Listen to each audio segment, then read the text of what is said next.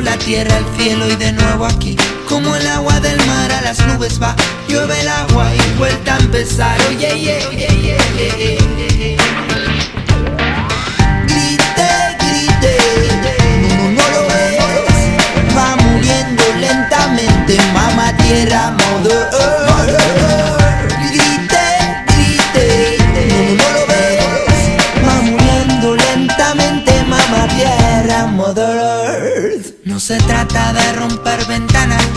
farolas, ni de cara. Mejor romper conciencias equivocadas, oye.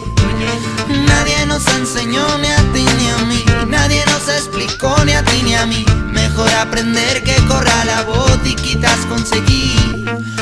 Bombeando tierra madre dice, bombeando tierra madre te dice basta. Bombeando, bombeando tierra madre escuche. Bombeando tierra madre dice ponte en pie Bombeando ponte en pie Bombeando tierra madre dice ponte en pie Mírame yeah.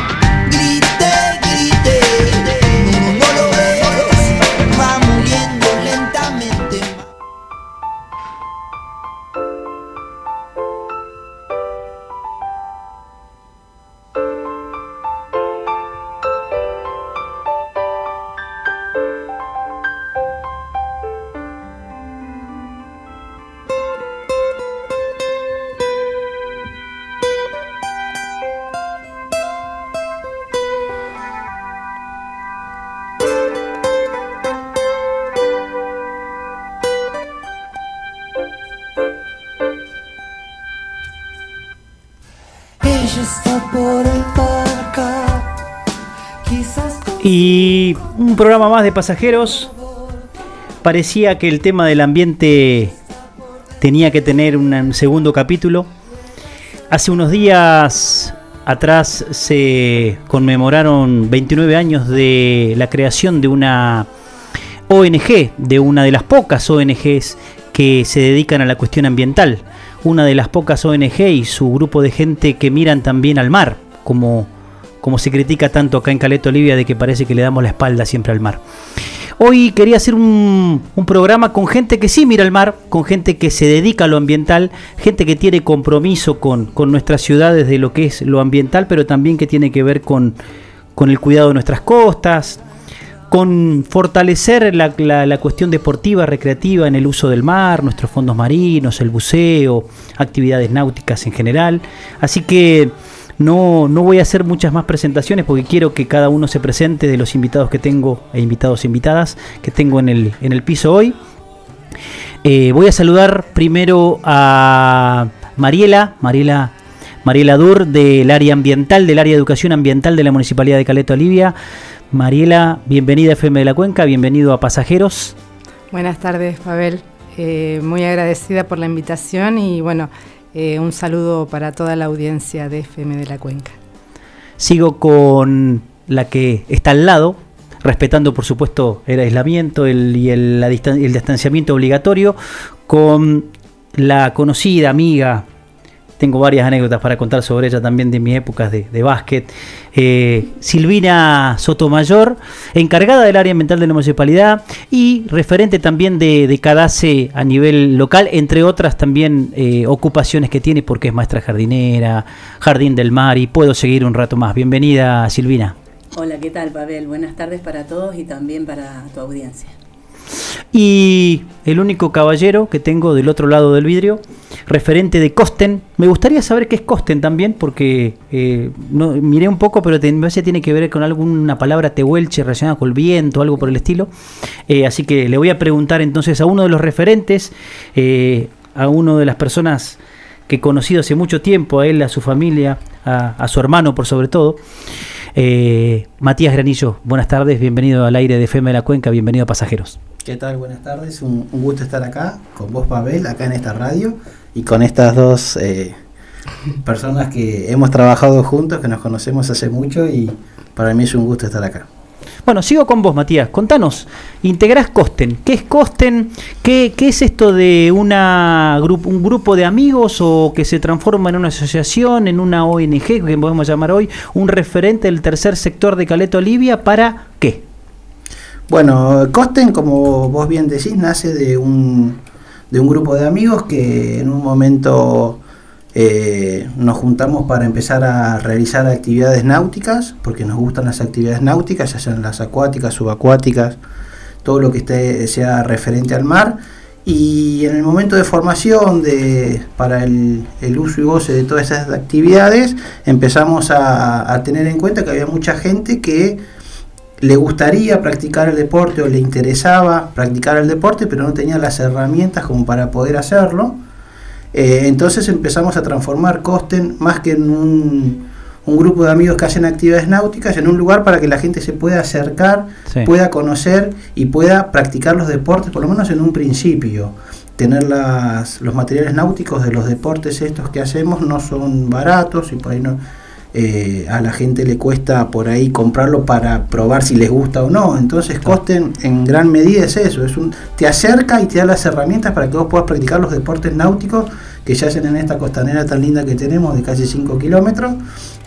Y después, bueno, si le gusta se quedará en Costen o, lo hará en forma particular, pero ya conociendo, le damos las herramientas, le damos los cursos, le damos la, eh, todo lo necesario para que se acerquen al mar para que dejen de darle la espalda, como vimos hace un rato, y puedan disfrutar de, las actividades náuticas. ¿no?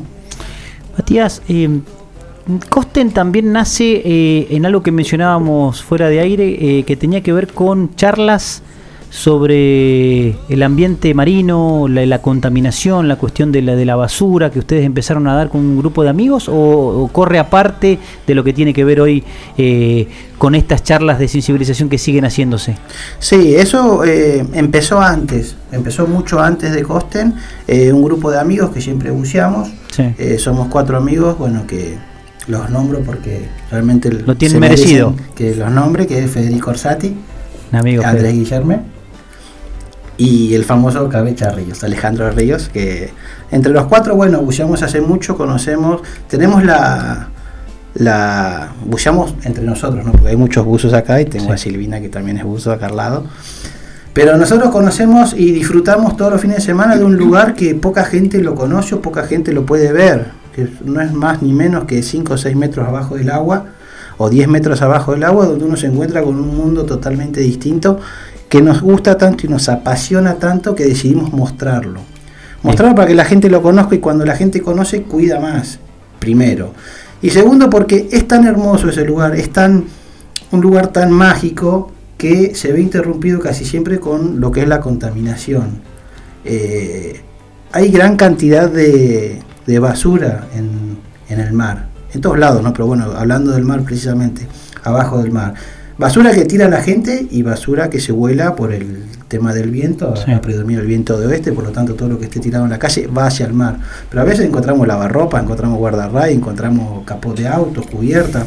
eso va la gente y lo tira de forma voluntaria. Bueno, lo hablábamos con César en uno de los programas, dice que en una época las empresas petroleras, cuando se iban, que eran empresas internacionales, fines de los 70, principios de los 80, tiraban sus vehículos al mar. Bueno, acá en, lo que es el, muelle, abajo del muelle, las empresas tiraron un montón de cosas. Cuando hacemos fondos limpios, que era una actividad que hacemos en conjunto, y pudimos recorrer lo que es el, abajo del muelle, una profundidad de 5 o 6 metros, están todos los cables, están todos los fierros que tiran las empresas. Por eso no pudimos entrar más, porque ya está peligroso para hacer buceo. Pero bueno, ahí nació otro que es fondos limpios, en tratar de mostrar lo que era el fondo del mar, la parte linda y la parte fea de la basura. Empezamos a hacer charlas en los colegios, en los jardines de Infante. El primer, la primera invitación fue justamente de Silvina en el Jardín del Mar, que fue la primera charla que hicimos. Y de ahí, bueno, nos llamó a otro jardín, nos llamó a otro colegio y empezamos a dar. En un momento tocamos la puerta de la municipalidad, nos atendió Mariela y empezamos a trabajar con Mariela, empezamos a dar un montón de charlas y ya un poquito más organizada, porque lo nuestro es muy amateur y bueno, nos dio un, otro perfil y empezamos a dar otro tipo de charlas un poco más completas y bueno, y eso es Fondo Limpio.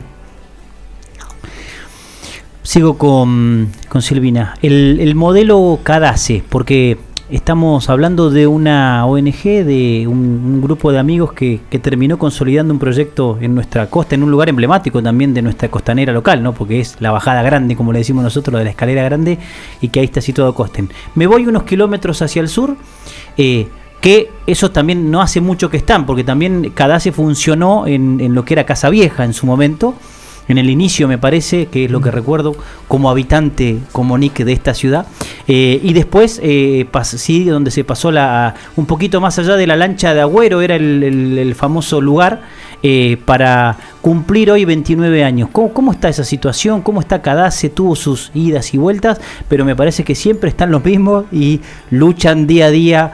Me acuerdo, me- bueno, no puedo dejar de mencionar a Juan Eupel, a Alejandro Cortina y a un grupo también al hermano de Alejandro. eh, Emilio, sí. a chicos que conozco de también de que fueron a la biología marina que siguen también eh, relacionados, vinculados con, con todo lo que es Cadace. Eh, ¿Qué repaso hacemos de estos 29 años de Cadace, Silvina? Bueno, Fundación Cadace, eh, el lugar como lo conocemos hoy, tenés razón, no empezó así. De hecho, eh, surgió por el tema justamente esto de las aves empetroladas. Y, y en ese momento, eh, Juan, que tenía una, un espacio dentro de lo que era la casa de su familia, Ajá. que es donde está Casa Vieja, bajo el náutico, tenía una parte que había sido en la época de sus abuelos, había sido una parte, un, un, este, una despensa, Sí, eh, un que lugar estaba, de que ramos estaba generales. como igual. estaba Está- como igual claro, con el piso exactamente. ese de madera viejo. Bueno, ese fue el lugar que él destinó a charlas y se sumó al grupo de, de- como voluntario al grupo de, de- de capacitación, en realidad no de capacitaciones, de charlas y de, enseñanza a los que se acercaban para saber un poco más, Sí. Eduardo Cabezas, este, quien este, no solamente enseñaba todo lo que era, o sea, había una parte que era, le dedicaban al tema del mar, pero después también le dedicaban al tema de las piedras, este, de la flora, de la fauna, y así fueron ampliando este, el tema de la te- la- las temáticas.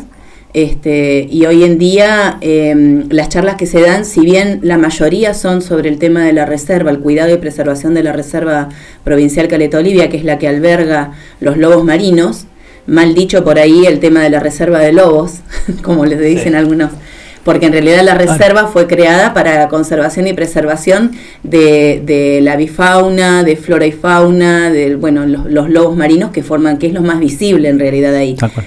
Este, pero bueno, eh, fue creciendo esto. eh, y bueno, dentro de lo que fue esa parte, en, ese, en esa época, Fundación Cadace, estuvo también Eduardo Cabezas, estuvo Cristian Olivero. Sí, no podemos dejar de, Cristian Olivero fue un, un- Uno de los un pilar fundamental. Sí. Eh, es más, yo siempre lo recuerdo. eh, Juan fue así como es ahora, siempre. Muy bajo perfil, no le gustaba mucho hablar. Eh, estaba eh, como, o sea, dirigiendo todo, pero el que, el que hacía todas las notas y el que, el que gestionaba, el que Sí. iba y venía era Cristian.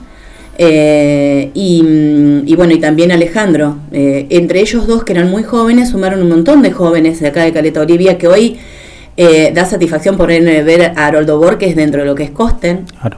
¿sí? Eh, Haroldo Borges, eh, Mónica y, y su hermana, este, ahí no me puedo acordar, Sí. Mónica Venter y, Ah. y no me voy a acordar el nombre de ¿La ella. hermana de Mónica? Sí. Sí. Yo no Eh, la conocí, pero. La famosa Paquita. Paquita, bueno, ella. bueno, Daniela. Daniela.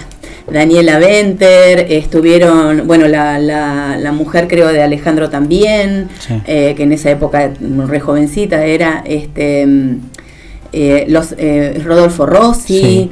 eh, Bunny Gramajo. Bunny Gramajo fue, la mayoría de, las, de los videos que hay sobre Fundación Cadace de aquella época, era él el que manejaba las cámaras como podía, ¿no? Porque en eso se inició, o sea, se inició con eso, eh, básicamente, pero mirá vos el registro que, que quedó, gracias a, a que él se le ocurrió filmar en ese momento, eh, son los registros que hoy tiene Juan Eupel en su cuenta de YouTube. cómo se, se trasladó también esta, esta situación de un, una gra- un grave daño, un grave error que cometían las empresas petroleras, que era el tener piletas de petróleo abiertas. O sea, Fíjate que vos, pero igual que normalizado que estaba, ¿no? Claro, No solamente el tema de las piletas abiertas, sino nosotros nuestra playa. También. El que iba a la playa y venía empetrolado, o sea, nadie te cuestiona, tu, tu papá estaba Estábamos preparado con un, algodón o un trapo con aceite para sacarte la mancha. exacto. No, no te cuestionaba por qué fuiste a la playa, que porque, o sea, nadie salía a reclamar que había petróleo. Hoy anda a hacer, o sea, que haya un derrame de petróleo, eh, la gente va a salir a, a- a- a quejarse, a reclamar, a salir por los medios, a decir, mirá, fulano está tirando. ¿entendés? Este, entonces, este, en realidad eran otras épocas también, ¿no? No era algo que... Puede, ser que, puede ser que esas épocas sean donde nosotros realmente no teníamos una conciencia ambiental, no digo que la tengamos. ¿eh? Nosotros no. A nivel, a nivel mundial, me parece que. A nivel mundial, en la década del 70 comienza a preocupar la cuestión ambiental gracias al avance en el conocimiento, a las investigaciones. Y acá a nuestro país llega unos años más tarde, como todo. Eh, acá en Patagonia, digamos, la preocupación ambiental eh, empieza a surgir en la mitad de década del 80, principios del 90. La primera fundación que se crea, ONG ambientalista acá en la zona, fue Fundación Patagonia Natural, en el año 89. Y el CADACE se crea en el 91. O sea, fue ahí, eh, muy cerquita en el tiempo. Y para mí es, por ejemplo, es importantísimo lo que está contando Silvina sobre el CADACE, el trabajo de Fundación Patagonia Natural en su momento, porque justamente estas cuestiones ambientales que estaban en preocupación, eh, que eran las, los derrames de petróleo, las piletas a cielo abierto, todos los residuos de pesca y toda la actividad pesquera, este, ¿qué otra? los basurales a cielo abierto. Era el tema de preocupación y debate permanente que todavía no lo hemos en esa época. Y vos fíjate que pasaron cantidad de años y seguimos con los mismos, problemas. Este, entonces, y con respecto a lo que hablábamos previamente, qué importancia que tienen las ONGs, porque son las que están primereando, digamos, en el tema, pues son los que empezaron los movimientos ambientalistas a cuestionar ciertas cosas que se hacían mal y a exigir a los entes gubernamentales, al poder legislativo. Es, como que ellos mismos son los que empezaron a presentar proyectos de, a nivel legislativo en los distintos ámbitos, local, provincial. A nivel nacional. A, nivel nacional. Y, a su, y al mismo tiempo, sea, que se creen las áreas para controlar y fiscalizar todas estas cuestiones. O sea, primero surgen los movimientos ambientalistas, las ONG, y después vamos atrás con, el gobierno. las leyes. Exactamente. Em, también lo hablábamos fuera de aire. Pregunta para, para la mesa, ¿no? Dos eh, de ustedes integran eh, formalmente ONGs o, o agrupaciones que tienen que ver con el funcionamiento de tareas que están por afuera del Estado, podemos decirlo, o que tienen eh, actividades, Mariela, vos también, sí sin fines de lucro. O sea, son trabajos que uno hace porque tiene, porque yo sigo, diciendo, deben estar siempre los mismos. Si uno mira para atrás, están los mismos. Eh, menciona gente que, que sigue, que amaba la costa, me acuerdo, y en el verano hacían actividades náuticas y hoy deben estar. Si no están en casa, están en costa ni dando vueltas por y ahí. Cada evento que hay relacionado con el ambiente están siempre, las mismas figuras, las mismas de las instituciones estas que estamos mencionando. Yo voy a esto y, lo hablamos fuera de aire, por ahí para de que lo debatamos al aire y que la gente que nos escucha por ahí tenga que ver con esto. ¿Por qué hay ciertos temas, ciertas, ciertas problemáticas que nosotros tenemos a nivel local, a nivel regional también o nacional, que si son abordadas por ONGs, entes colectivos o que no están implicados con la política del Estado, funcionan? ¿Por qué? Y hay para mí una, un descreimiento en, en el Estado y em, tiene que ver también con la discontinuidad política, esto de los cambios de gestión de cada cuatro El eterno años. recomenzar de cosas, de políticas. Entonces como que pierde seriedad, que se viene trabajando muy bien un tema, cambia la gestión, volvemos a punto de foja cero, empezamos de nuevo. Eh, y como que la gente ya no te cree eh, que vas a hacer algo en serio, porque después pasa lo mismo y volvemos otra vez al punto de partida. Eh, el trabajo que se hace de manera mancomunada, coordinada por ahí con las ONGs o con otros organismos también del Estado, o sea, es como que tiene mayor poder de credibilidad y sobre todo si viene del de, el tercer sector, como decíamos, de las ONG. Silvina. Sí, em, yo creo, bueno, lo mismo que Mariela, y en este caso también eh, la falta, por ahí la, como que el Estado tiene que hacer todo y a una, a una ONG, nos pasa con, bueno, justamente con Fundación Cadace, hay una cuestión de empatía con, con la ONG, pero eso no, no, no abre la puerta, o sea, no, por más que la, ONG tenga abierta la puerta para que la gente venga y trabaje y, se sume, la gente es más cómodo quedarse del otro lado y apoyar al, al cadace, digamos, de, de lejos. O sea, ¿no? Apoyo esto. Esto o sería. sea, ¿cómo- qué bien se ve mucho en las redes, bien exactamente. trabajan estos cinco locos, Se pero yo no colaboro con nada. se comparte, lo hemos visto con la limpieza del barco hundido, donde hubo una convocatoria que si bien fue, o sea, mucha gente, ¿cuántas personas fueron? 60. 60 aproximadamente. 60, 66 personas que vos en conta- contás en lo que es la comunidad, no es nada. Ah, Fue un domingo, obviamente, Sí, sí, sí, sí, sí. pero... Sí, sí, pero el día de semana tampoco participan. Mm. Y sábado tampoco porque la mayoría trabaja. O sea, eh, es una cuestión, o sea, que se buscan la, la vuelta como para que haya más participación. Y después vos mirás en las redes, no, felicitaciones, uy, todo eso sacaron, uy, qué mugrientos, uy, qué no sé cuánto. Más de 5.000 me Hoy en día las redes develan un montón de cosas que eh, justamente tiene esta cuestión de falta de empatía. O sea, empatía por un lado, Sí, sí, sí. pero no tanto, o sea, no compromiso. Comparto. Sí. Comparto. Sí, en ese yo, sentido. de- yo comparto con lo que dicen acá las chicas, pero a la vez también entiendo que el, que el Estado está, el Sí. Estado, ya sea el municipal, el, el provincial, están y, y está en, en uno, en la institución, no esperar más de lo que te pueden dar, pero siempre están. A nosotros, o sea, cada vez que tenemos alguna iniciativa que nos que necesitamos algo y gestionamos, tenemos una respuesta. Por ahí no es la respuesta que te soluciona el problema, pero el Estado está siempre. No hay que esperar más de lo que el Estado te pueda dar. Yo le contaba lo de Mariela cuando éramos fondos limpios, que no éramos una asociación, éramos tres personas, cuatro personas. Fuimos a la municipalidad, tocamos la puerta, nos atendió Mariela y le dijimos, mira, nosotros queremos dar charlas, queremos, bueno, perfecto. Y se empezaron a dar charlas. Todo el año, un trabajo continuado un trabajo en todos los año. niveles educativos. Claro, y, y el Estado está, cuando inició Costen, cuando era un lugar donde tomábamos mate, eh, dijimos, bueno, fuimos al municipio, si podíamos tener un lugar, nos dieron el lugar, eh, nos dieron, eh, o sea, decime. Uno de los problemas grandes que tenemos en el Estado es el recurso humano, o sea, eh, nos falta recurso humano calificado para cubrir personal técnico y, y- y- Claro. y profesionales en las distintas áreas de gestión de gobierno. Por un lado es el recurso humano, pero por otro el recurso financiero, Seguro. ¿no? Porque Claro, tenemos pero- grandes problemas ambientales en la ciudad, que eso también pierde credibilidad el, el Estado eh, eh, municipal en el caso de la ciudad, porque eh, no tenemos solucionados los problemas básicos. Seguro. Agua, líquidos cloacales, residuos Seguro. y bueno, el tema de los perros que nos reclaman permanentemente en la calle y no tenemos hasta ahora eh, respuestas a un, una- un plan de acción, digamos, concreto de, para dar solución de fondo a estas temáticas.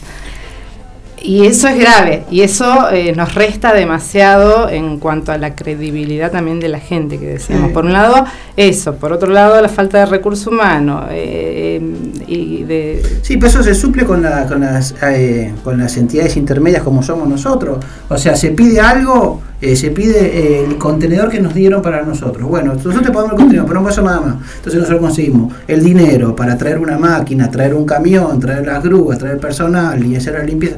Y uno suple todo lo que el Estado te puede dar, pero el Estado está y te ayuda en la parte que puede, obviamente. Seguro. Pero yo creo que el Estado está y, y uno es agradecido de, de las manos que uno... Yo, yo voy a esto y por ahí vamos a hacer una pequeña pausa, vamos a escuchar un tema y, y lo charlamos eh, en el segundo bloque.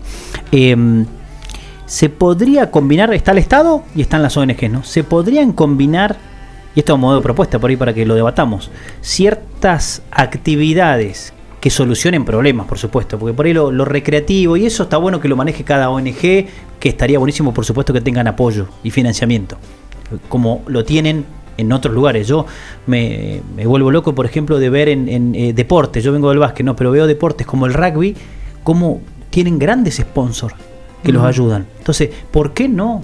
Se ayuda a, a personas por ahí, Costa en el día de mañana saca un buen, un buen elemento en kayak. ¿Y a dónde lo llevamos a competir? En windsurf. Entonces vos tenés, eh, o sea, y, y no son cuestiones que decir, no, mira, sacamos un deporte que en realidad es rarísimo. No, es un deporte que se practica hace muchísimo tiempo. Entonces, me parece que por ahí para que debatamos en, en el próximo bloque, ¿cuáles serían esas propuestas que podría la ONG llevar adelante con el apoyo del Estado, pero que el Estado también se corra un poco y deje trabajar, porque pareciera como que si es con la ONG tenemos más adeptos, es más, cre- es más creíble, pero también por ahí la garantía de éxito es mejor. ¿Sí? Pausa y volvemos.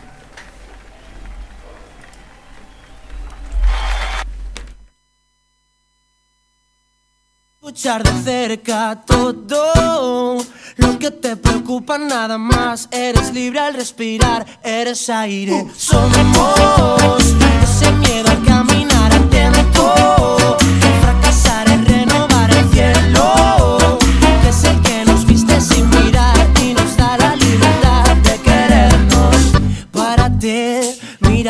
mira de dónde has partido, no lo ves. Pero hay flores en el camino.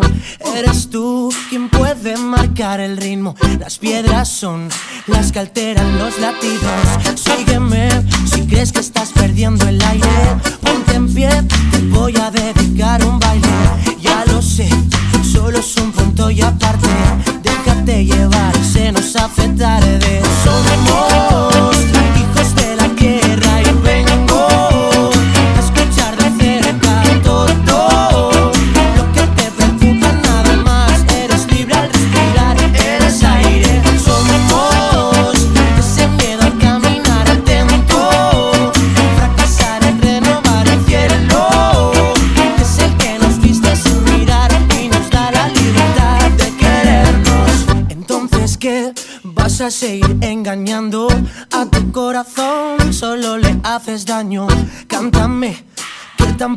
para tanto y las penas con destreza se van volando.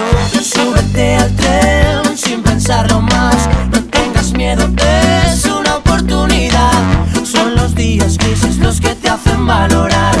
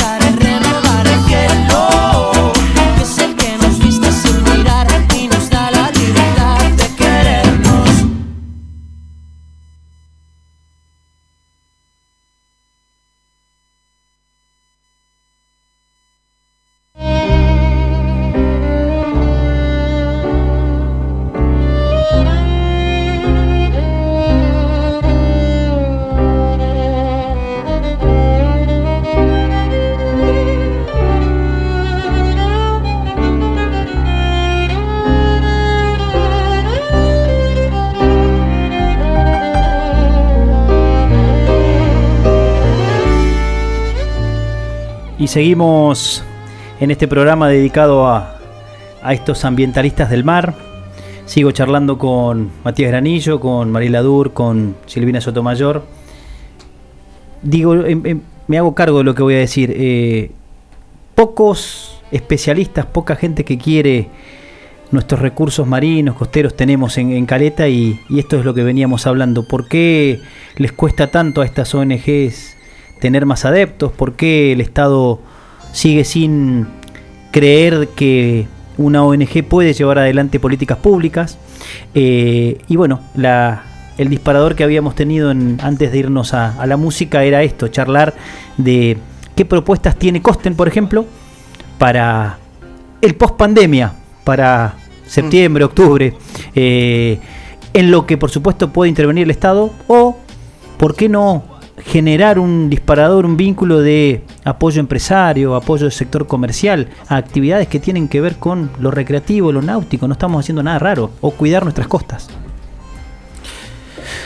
Eh, bueno, sí, post pandemia nosotros eh, este sábado ya empiezan algunas actividades, siempre y cuando teniendo los, los protocolos y las medidas de seguridad necesarias, pero... Va a estar medio fresco, pero bueno. Eh, va a estar fresco, pero a la gente que le gusta el mar se mete igual. Vamos a empezar a, tener unos hasta cinco kayak o tablas de subpaddle para que los socios puedan ir. Tienen, bueno, tienen que ir cambiados de su casa, tienen que solamente usan el, elemento y se van. El parador está cerrado. Bien. Pero ya empezamos a, mover un poco eh, todo lo que es la, actividad. Las clínicas gratuitas que se hacen de buceo, de wincher, de kite, van a seguir, bueno, cuando se abra todo esto, no, no hay fecha estimativa. Por ese lado no podemos hacer nada. Lo que hacemos ahora es mejorar el parador, eh, trabajar en eso, poner más comodidades para cuando se abra, pero mucha actividad no podemos hacer todavía. Te hago una pregunta indiscreta, Matías. A ver. ¿Cómo se sostienen? Nosotros tenemos socios, tenemos socios, algunos socios que están todo el año, que son pocos, alrededor de 40 socios, 35 socios, y después en la época estival, o en lo que es verano, llegamos a veces hasta los 200 socios. Los socios pagan una cuota mensual, eh, bueno, el año pasado era de 300 pesos. Con eso nosotros lo que hacemos es comprar las, los elementos náuticos, que son caros, los trajes de neopren, los chalecos salvavidas, que los compramos varias veces porque nos van robando y tenemos que ir comprando de nuevo.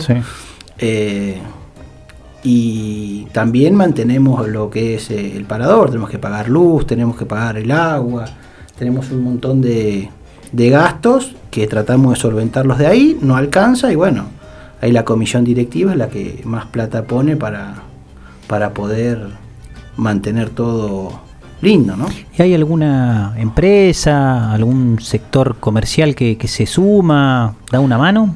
No, sí, me, los mismos socios a través de sus, negocios eh, eh, nos donan por ahí algo para hacer una rifa, entonces juntamos, hacemos un tecanasta, hacemos empanadas y nos, nos donan también eh, algo para el material y o nos prestan la cocina para hacer las empanadas o los canelones y con eso juntamos plata y compramos una tabla de Windsor o compramos una vela todo, todo, a pulmón, todo a pulmón, no, todo, todo a tubo de oxígeno sería. Sí, como es, todos son así. La verdad que todo es así, pero hay mucha gente que, que lo hace y, y, no tiene ningún problema, como nosotros lo hacemos porque nos gusta. Seguro. Y, es bueno eh, darlo a conocer porque el sistema de contagio eh, de, las, de, estas actividades funciona. A mí me funcionó y está Silvina acá. Eh, yo siempre digo con, con Pablo, el hermano de ella eh, yo me gustaba siempre la actividad, veía todo, pero nunca hacía nada porque no, no sabía ni cómo era o no me animaba. Y un día lo conocí a Pablo a través de Silvina y bueno, y lo veía y dijo, ¿cómo hace este para hacer? Estaba en todos lados, iba, venía, hacía Y me empecé a meter un poquito, bueno, y él me dio un empujón, me llevó a la radio. Y empecé, y el sistema contagio, verlo a él trabajar tanto y cómo hacía para estar en todos lados, y bueno, y uno cuando figura, cuando sale en el programa o hace una nota, no lo hace porque le gusta figurar, sino porque quiere contagiar a los demás que se puede hacer. Y es muchísima la gente que trabaja a Donorem, que pone plata de su bolsillo en un montón de actividades. Nosotros, bueno, frente al mar se ve, es lindo, es pintoresco y por ahí se ve un poquito más, pero vos vas a los barrios y hay ollas populares, vos vas a eh, biblioteca, hay un montón de gente.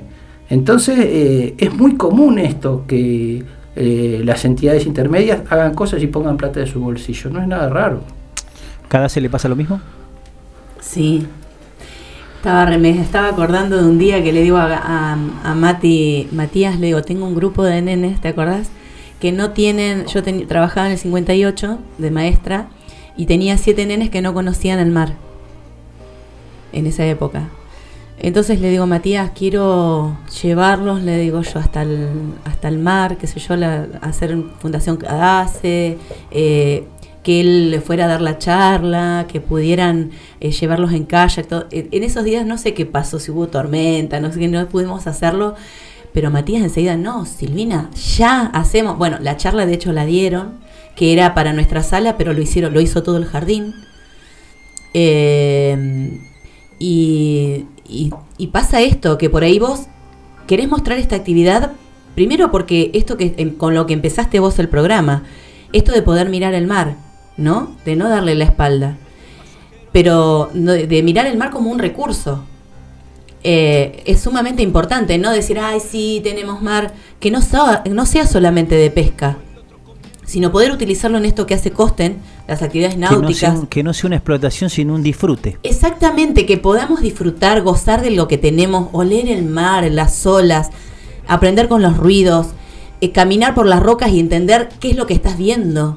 Estas charlas que da turismo o que da Mariela o, o las otras personas que se dedican a dar las charlas intermariales donde vos podés caminar por las rocas, dar vuelta a una roca y entender. Yo A mí me pasó que una nueva oportunidad, eh, eh, trabajando con nenes de 2 y 3 años, estábamos hablando de las Sí. estrellas de mar, los papás decían que las estrellas de mar eran plantas. Eh, y tuvimos que explicar, o sea, eh, le dábamos, mostrábamos a los papás y le, les contábamos a los nenes, lo que- o los nenes antes, previo a esto ya habían visto videos, habíamos estado en la biología marina donde los chicos les habían explicado, eh, le- habían ido de los de biología marina, estuvieron toda una semana trabajando con los nenes en el, en el jardín. Eh, todo, ese eh, todo ese tema donde in- interviene un montón de gente para poder, pero que uno lo da en realidad de manera eh, eh, no sé si no, no- no- uno no cobra por, por el te- tema del conocimiento, sino para que las demás personas que empiezan a conocer sobre lo que yo siempre digo, no se quiere lo que no se conoce. Esa, esa no es una frase hecha, para mí es realmente así. Si nosotros no conocemos sobre los recursos que nosotros tenemos, sobre los animales que los animales, la vida que tenemos, los microorganismos, los organismos que tenemos en las rocas, en las piedras, lo que pasa cuando vos caminás por la reserva de lobos, lo que te puede llegar a pasar con el tema de las enfermedades. A mí me ha pasado de gente por ahí que se va junta, va con una criatura a tomar mate abajo en la reserva. Yo no estoy molestando a los lobos. Entonces le explico, mira, no se trata solamente de que estás molestando o no. Estás sentado sobre lugares donde el lobo marino, eh, o sea, es, Su es- hábitat. Es, es primero que es su hábitat. Y en segundo, como, se- como es su hábitat, es el donde el lobo marino tiene las deposiciones. Seguro. ¿sí? Que la deposición de un lobo marino es como si fuera un vómito, que cuando hay calor se, se, se evapora rápidamente y queda impregnado en la piedra, vos no lo ves, Claro. pero sí es una piedra que por ahí tu criatura se la lleva a la boca, ¿sí? Gente que ha terminado por ahí con sarpullido, con, gas, con, problemas gastrointestinales, que por ahí estaba de viaje y llegando, qué sé yo, a Madrid, encontró, un- o sea, lo, internaron por una cuestión de, de, apéndice o lo que sea, y resulta que era una, un, virus, ¿me entendés? O sea, y cosas mucho más graves que pasan con los lobos marinos que transmiten muchísimas enfermedades. Entonces, explicarle eso a la gente hace que la gente, perdón, ¿sabes qué? No sabía, y se levantan y se van. Aparte de esto, están tomando mate, comiendo, apoyando Sí, galletitas, sí, sí. fruta en las rocas, en las piedras. En el lugar, en lo que es hábitat, no estoy hablando de toda la, toda la, cual, tal cual. la playa. Hablo del lugar donde están asentados los lobos. Es necesario poder dar a conocer estas cosas. Es, es necesario poder seguir con las charlas. Las charlas de concientización ambiental para mí son sumamente importantes y no hay que dejar de darlas. Sí, pero hay algo importante Sí. que rescato de los dos que dijeron y que tiene que ver con la educación ambiental. Esto de la vivencia y el disfrute en un ambiente natural. Es el primer punto Claro. para que ese chico empiece a querer su lugar y que lo sienta eh, propio. O sea, Sentido de que tener pertenencia. experiencias Sí. positivas en esos ambientes y después le vamos metiendo poco a poco la información para que sea respetuoso con ese ambiente. Por eso que yo desde el lado del municipio, Sí.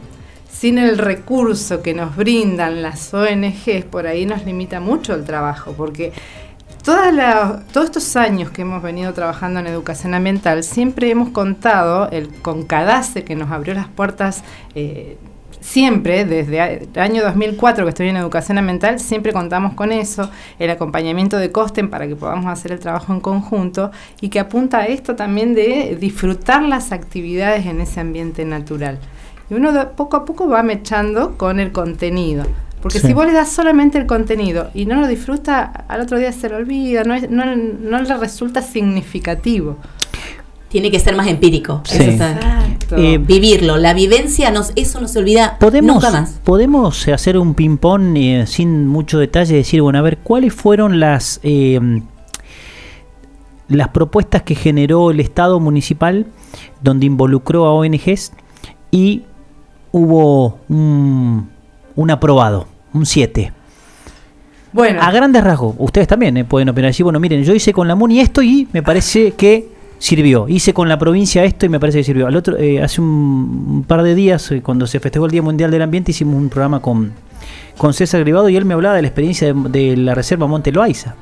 Entonces me dice, ¿cómo puede ser que esa reserva haya duplicado en animales, Sí. eh, bla, la, la fauna está cuidada además y acá estemos nosotros todavía peleando con un vecino que no entiende que no tiene que acercarse a los lobos? Entonces decir, bueno, a ver, las capacitaciones, eh, el inicio que vos mencionás relacionado con los, con los, con los chicos, con, con- con el nivel inicial, para el, todo lo que tiene que ver con reciclado, o una cosa muy simple, enseñarles a practicar un deporte arriba eh, del- en el- sobre el mar, que ya es algo más que novedoso. hay algo que también tenemos que empezar a ver que podemos disfrutar todo el año del ambiente natural, no solamente, No solamente en el verano. Eso es algo que también es importante empezar a todos, ¿eh? no Sí, solamente sí, sí. los niños, o sea, los adultos también. Nos abrigamos, salimos, vamos al campo, vamos a la playa, vamos, eh, o sea, eh, que no nos, lim- no nos limite el clima para el disfrute en un ambiente natural. Porque de hecho, si somos patagónicos y Exactamente. Yo, y- hace- hay y algo es que nuestro ambiente y tenemos que amar nuestro ambiente así como es, con frío, con viento, sale- o sea, eh, A mí es me pasa adaptación. particularmente que por ahí eh, los nenes llegan a la casa, toman la leche y quieren salir afuera. En la casa lo hacen. En educación nos pasa que tenemos un limitante. Cuando nosotros queremos hacer una actividad afuera empiezan, primero, bueno, el tema del seguro. En segundo lugar, ah, no, está frío, llueve, hace viento. Entonces yo, en una oportunidad, le digo a los nenes, había programado una actividad de matemática y de lengua, de perdón, y de ciencias naturales en la cuadra de atrás del Jardín 58.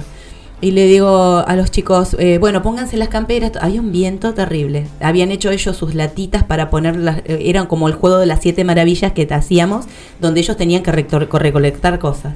Entonces yo, bueno, pónganse, cuando estamos saliendo, me paran y me, en la puerta donde estaba la dirección y me dicen, ¿pero qué? ¿Vas a salir así? Pero hay mucho viento. Yo los quedo mirando a los nenes y le digo, ¿vamos a salir o no? Sí, señor, salimos. Y lo- pero Silvina, y si hay mucho viento, y si pasa algo, pero vamos acá a la cuadra de atrás. Yo ya tenía la autorización, tenía Sí. todo.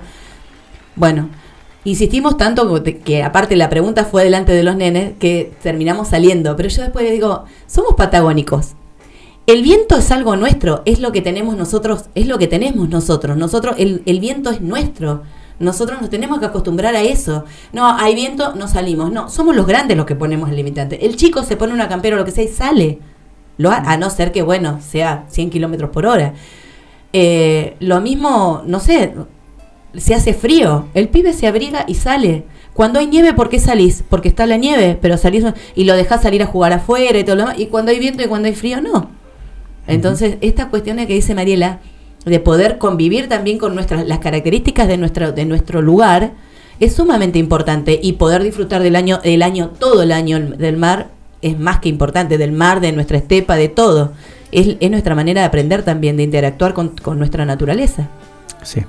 Bueno, acá Matías. tenemos dos ONG, pero desde el área de, de- dentro del municipio Sí. hay un área que trabaja muy bien, que es turismo, con las visitas guiadas, con las charlas nocturnas, que vos decís un frío y un montón de gente escuchando sobre las estrellas, sobre esto, sobre el otro, la Sí. luna, y vos decís, y ¿Funciona? eso le gusta Sí, a la que gente. funcionó. Eso le gusta. Sí.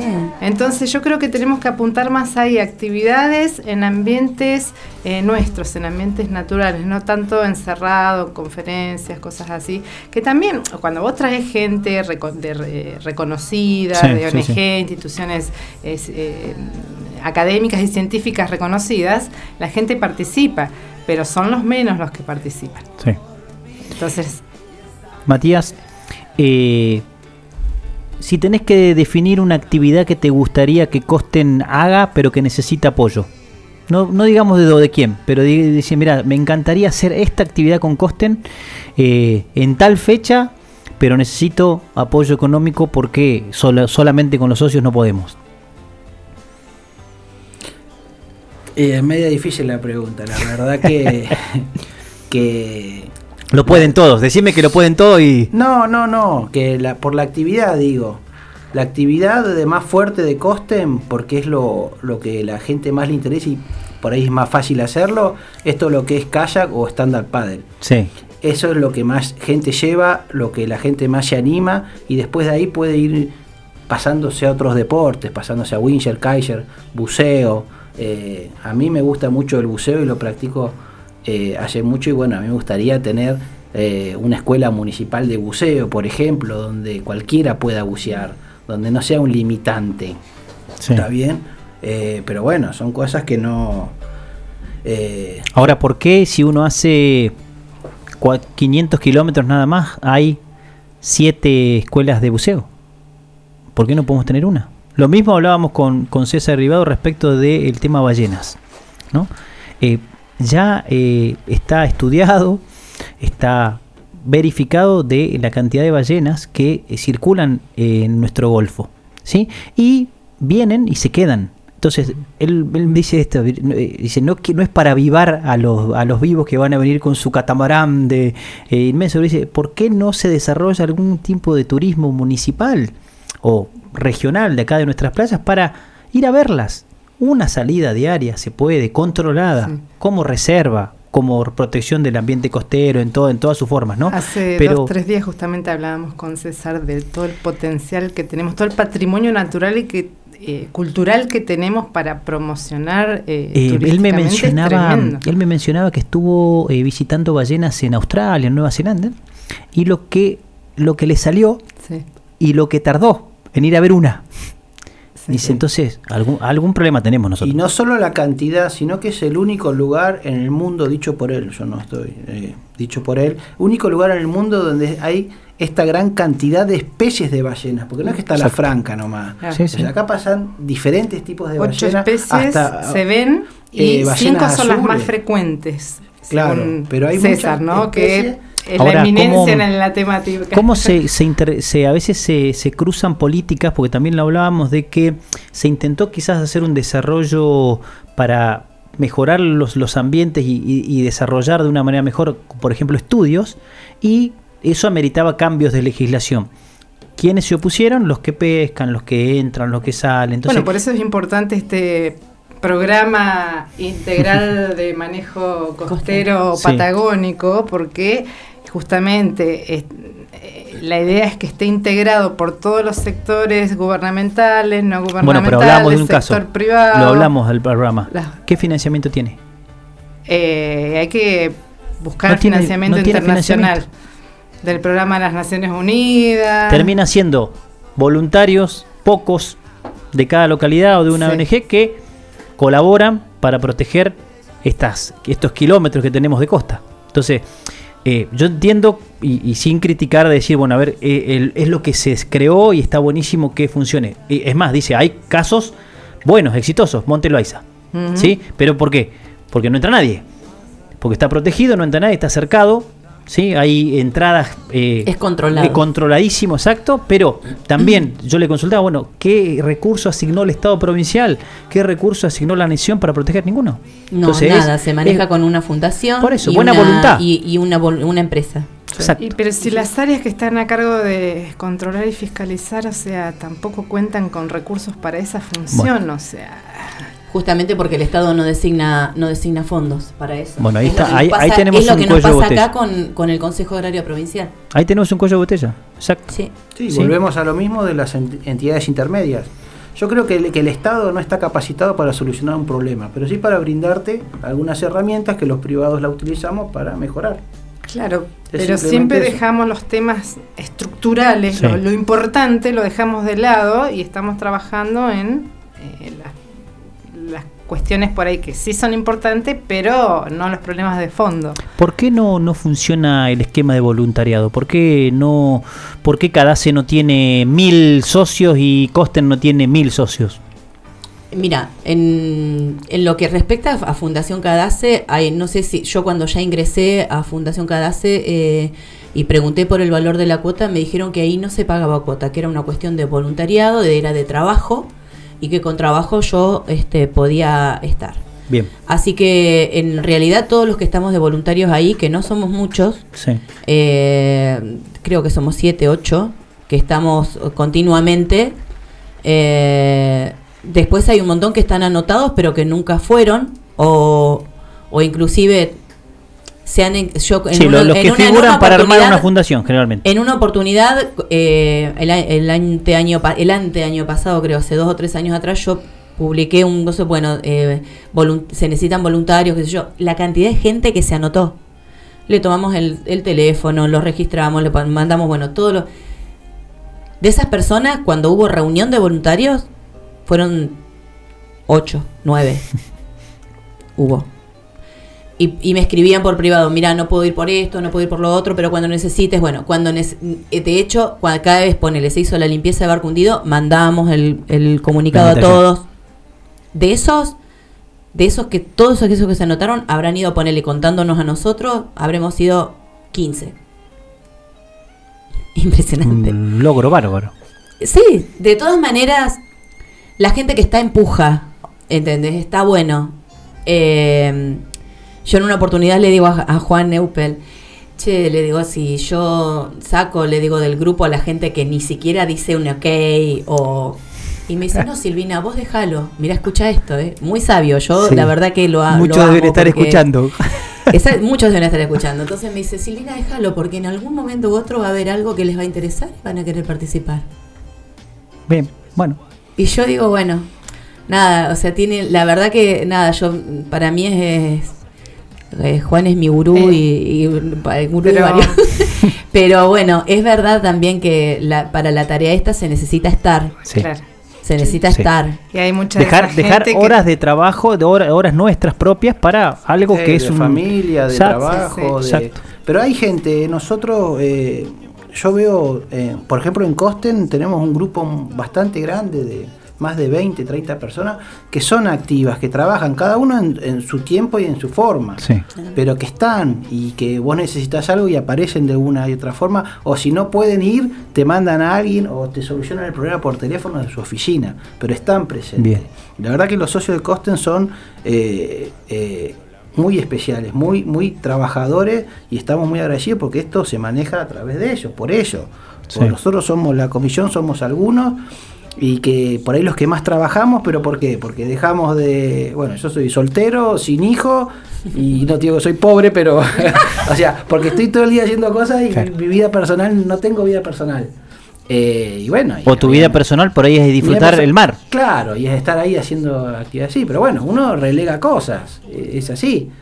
Pero no son todos, y hay gente que tiene su familia, que se le complica ir a trabajar, pero te digo, ayudan de otra manera, ayudan por teléfono, gestionando, consiguiendo, pasándote un contacto, pero están todos atentos. Igual la situación ha cambiado a lo que era antes, hace muchos años atrás el voluntariado de lo que es ahora por una cuestión de la necesidad. O sea, antes con un trabajo te alcanzaba para Claro. vivir perfectamente. Ahora la mayoría de las personas tienen que tener dos o tres trabajos. Entonces, ¿en qué tiempo puede dedicarse? O también hubo gente que confundió el voluntariado pagando.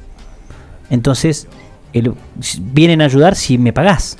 Sí, soy voluntario, pero me, como me pagás poquito es como que es voluntariado, no es que vos me estás pagando porque yo colabore. Entonces también se Claro. tergiversó, me parece un poco eso, con algunas cuestiones ligadas a planes, con algunas cuestiones ligadas a subsidio, decir, bueno, a ver, esta actividad hay que hacerla, tomen. Entonces, el, el ambiente de voluntariado se, se dañó, se dañó. A mí me... Sí. eh, Bueno, me- lo me mismo que ha pasado con lo que son las Sí. cooperativas. O sea, se desvirtuó totalmente El- exacto. el sentido. Y eh, nosotros somos una cooperativa, nos cuesta muchísimo eh, también en el, sent- el- el sentido de por qué uno integra una cooperativa, por qué uno participa de las ganancias, pero también de las pérdidas, Claro. en- de igual manera. Entonces, estas cuestiones que por ahí recibe Costen, que le roban? Le robaron a todos, le robaron a los socios, porque todos por ahí pusieron un granito de arena para, para comprar el kayak, el traje neopren que es caro. Entonces, bueno, estas cuestiones. Me voy a, mm, a una segunda pausa, estoy charlando con Mariela Dur del área ambiental de la MUNI, con la encargada hoy del área de ambiente, Silvina Sotomayor de la municipalidad, y con Matías Granillo de Costen. Pausa, volvemos, algo de música.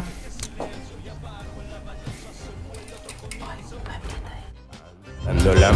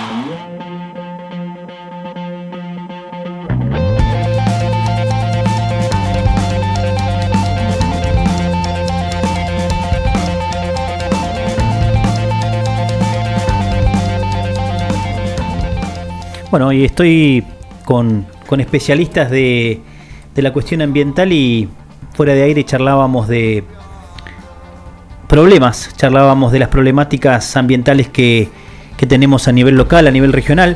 Me voy a, les voy a hacer un, pequeño resumen. Por ahí eh, ustedes escucharon el programa en el que participó César, Patricia Gandini, Silvio Romano. Eh, pero hablamos de algunas propuestas, por ejemplo, un tratamiento distinto a todo lo que tiene que ver con residuos industriales a nivel regional, la, posibilidad de crear un, un, relleno sanitario regional. Sí, eso es una propuesta que está dando, dándose que nos vendría muy bien. Eh, por eso me gustaría también que, que, Silvina, que Mariela y por qué no también tener la opinión de, de, de Matías de cómo está nuestra situación ambiental a nivel local, qué, qué es lo que ha empezado a trabajar porque sabemos que estamos como en un paro también, ¿no? Como que estamos como en un stand-by, porque por ahí no podemos desarrollar ciertas políticas, pues estamos en pandemia. Pero en base a propuestas de lo que se ha podido trabajar, me gustaría conocer qué, qué es lo que, tiene en mente, qué es lo que has eh, emprendido Silvina y, Mariela por ahí, desde también el rol que ocupa en la parte de educación ambiental tan necesario, porque eh, uno de los temas de conclusión fueron educación, capacitación y formación. O sea, sin esas tres, tres, tres pilares los tres entrevistados de la, del Día del Ambiente me dijeron, si no hay educación, capacitación y formación, lamentablemente estamos perdidos. Entonces, eh, ¿cómo estamos a nivel careta? ¿Qué avances tuvimos? Fue tema de campaña el año pasado todos los problemas ambientales que tuvo Caleta. Todos los candidatos. Exacto. Sí, es verdad. Bueno, en problemas ambientales, eh, en realidad con el tema de la pandemia, lamentablemente eh, se suspendió todo lo que era lo que tenía que ver, o sea, de cierta manera, porque estamos tratando de cubrirlo como se puede, el tema justamente de educación ambiental, que se está trabajando ahora a través de las redes, con videos, eh, de otra, o sea, tuvimos como que reconvertir, ¿no? Eh, este, este tipo de, de, llegada a la gente. Ya no se da en el aula, sino que se, se difunde a través de las redes el tema de eh, lo que tiene que ver con, las, trabajamos nosotros desde el principio de la gestión, eh, propuse trabajar con el calendario ambiental, estuvieron todos de acuerdo, eh, y bueno, se está manejando de esa manera. la misma em, subsecretaría de Educación Ambiental propuso un, grupo de sumar al tema este de educación ambiental a los fotógrafos de Caleta Olivia, fotógrafos aficionados, profesionales, que pudieran aportar imágenes a una base de datos, una base de un, banco de imágenes para poder este trabajar con eso este, en lo que tiene que ver en las redes. Eh, y eso se está se sigue haciendo y aportan eh, unas imágenes muy lindas, un trabajo muy lindo. Este, y es con lo que trabaja mucho lo que es la parte de educación ambiental. Eh, en eso se ha tenido que modificar ese tipo de cosas.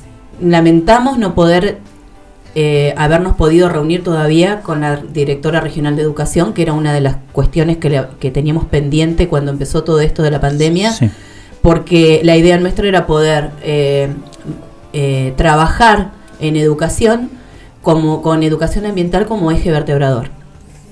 Este y bueno, la propuesta... ¿Se hizo antes? ¿Se trabajó alguna vez? No. No, no, no, no. no, no está, bueno, está bueno decirlo. Está bueno, sí. Y lo bueno, lo bueno, eh, o sea, no se hizo, ojo, no se hizo eh, curricula, o sea, de manera de la, de la, desde la currícula, ¿no? Sería... Hay sí muchos docentes y de hecho hay un jardín de infantes en Caleta Olivia que es el Jardín 20 que tiene una orientación de educación ambiental eh, que desde ellos tienen como proyecto institucional este, Ahora, la propuesta, La propuesta de ustedes es transversal, o sea, meterse con el ambiente en, todo lo que es educativo, niveles educativos, con, propuestas puntuales desde el municipio. Exactamente, sí, sí, sí. Oh. ¿ibas a decir algo? No, de hecho, ah. el contenido ambiental eh, hace años que está incorporado dentro de la claro. Es más, está, dentro de los puntos de todos los desarrollos sostenibles que hay. Exacto, pero el problema es que eh, se, se malinterpreta el concepto transversal o no se entiende que debería atravesar toda la vida institucional, estar permanentemente, y solamente lo toca aquel docente que tiene interés en la temática y que a veces lo continúa a lo largo del año. O sea, el, el, que es apasionado, el docente que es apasionado en la temática de ambiente, te lo va a trabajar, así le toque. Pero es una cuestión individual. Quinto, séptimo, secundaria de la institución. Es aislado es como coste y cadase por su lado haciendo lo que puede. Pero no está como materia obligatoria tampoco eh, en la currícula. Ese es el problema. Entonces este, lo aborda el docente que le interesa. La idea era trabajar eh, a través del Consejo Provincial de Educación para que se incorpore como un eje obligatorio como otras materias, porque esto de la transversalidad no, no está dando resultado. Lo mismo pasa con educación sexual integral, con, educación, vial, con el tema de los valores, o sea, lo toca una vez al año o dos veces al año. Para la tribuna, para la foto, para la red social y Es un tema que no se, no se trabaja a, eh, a fondo, sino que se, perdóname, que se, se toca, ponerle, qué sé yo, el día del medio ambiente y se da una actividad, pero no se trabajan contenidos. Claro. Otra de las cuestiones que nos interesaba trabajar en educación ambiental es en capacitación docente. ¿Por qué? Porque el material con el que trabaja el docente generalmente no es regionalizado. Entonces le falta la parte de acá, de cuáles son las problemáticas ambientales que tenemos a nivel eh, local y regional. Está bueno, uno tiene que tener la mirada esta global, regional, local. Totalmente. Pero no podés perder de vista lo global. Pero si no el chico no encuentra utilidad a lo que aprende a nivel local, o sea, porque no lo puede aplicar, no lo puede ver. ¿Y, de qué me sirve todo esto que pasa en otros países del mundo? Un dato, mira, em, eh, charlábamos con Patricia Gandini en, ese programa y ella hablaba de, bueno, todo esto del manejo de áreas protegidas, que no sé si escucharon, por ahí también está bueno para, para los chicos de Costen que por ahí tienen algunas ideas, que, que están peleando la creación de una diplomatura con sede en Caleta para lo que tenga que ver con áreas protegidas y demás.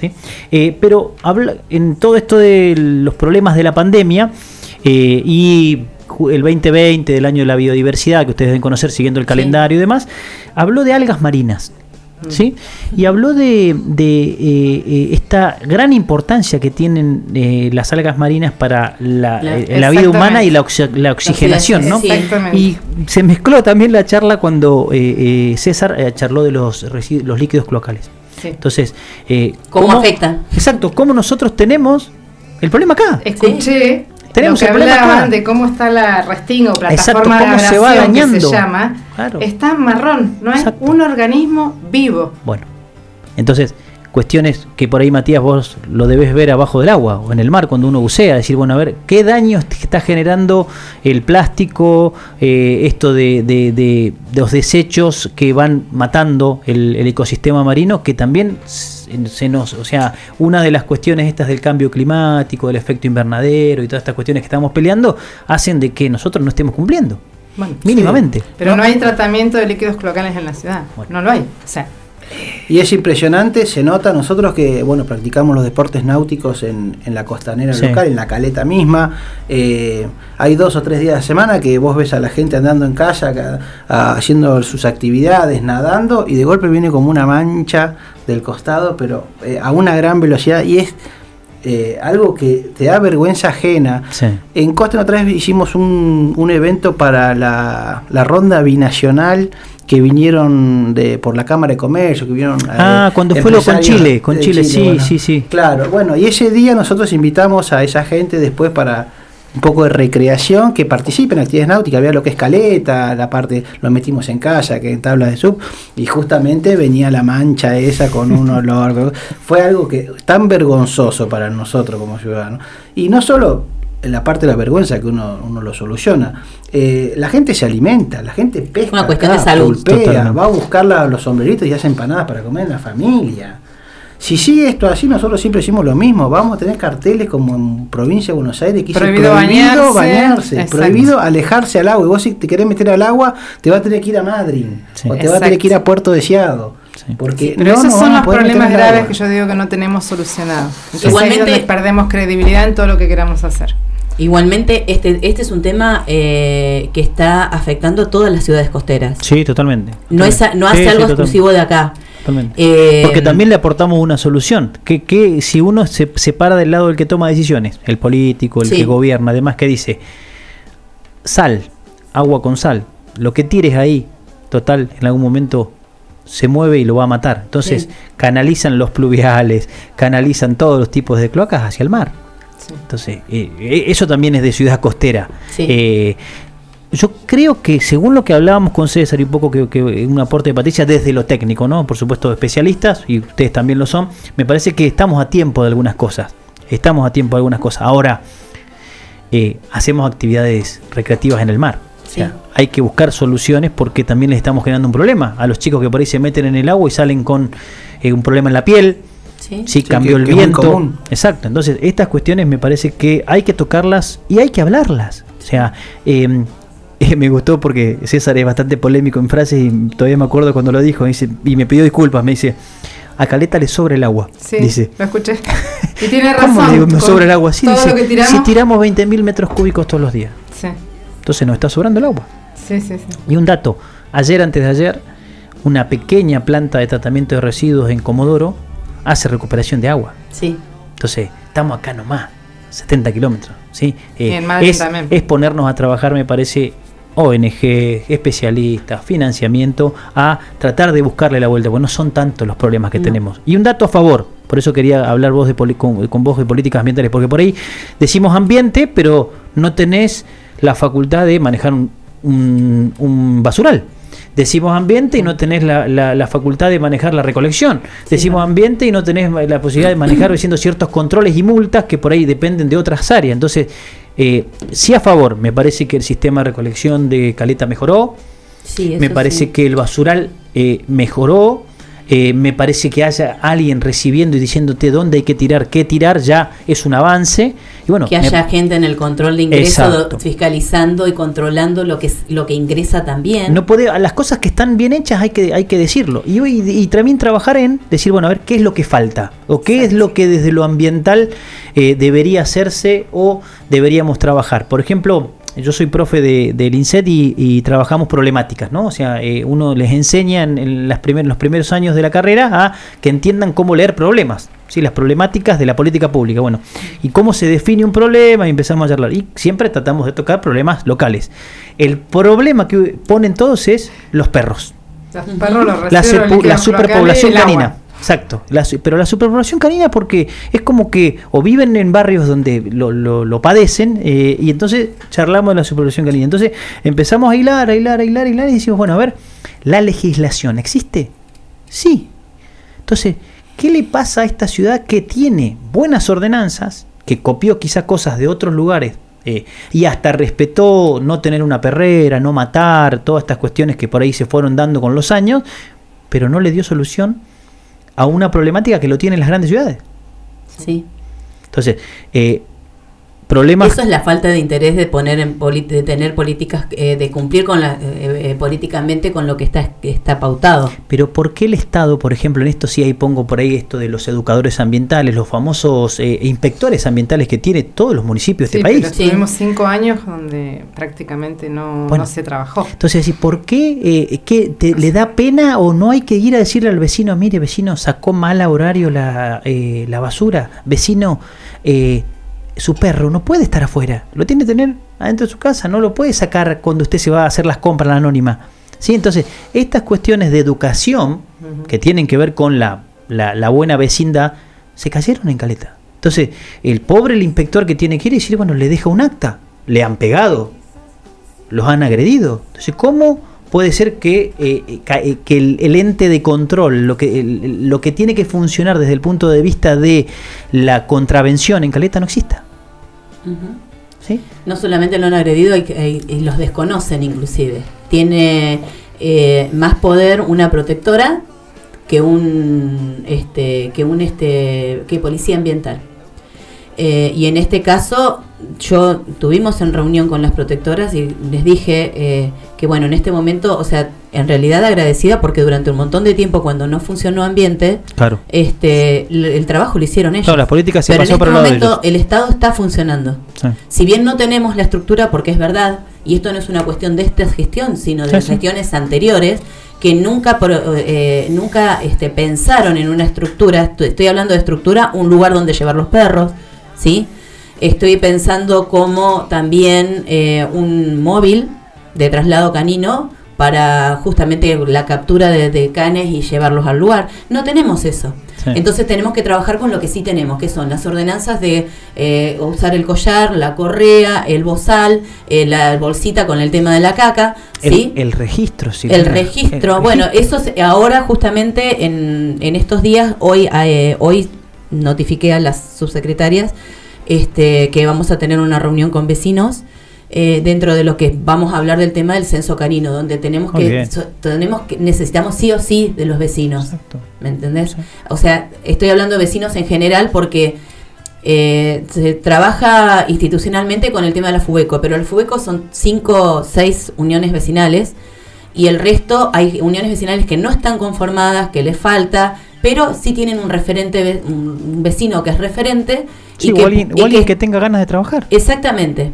Entonces, este, dijimos, bueno, a la de relaciones institucionales, dijimos, bueno, ne- necesitamos esto para poder empezar a juntarnos con los vecinos.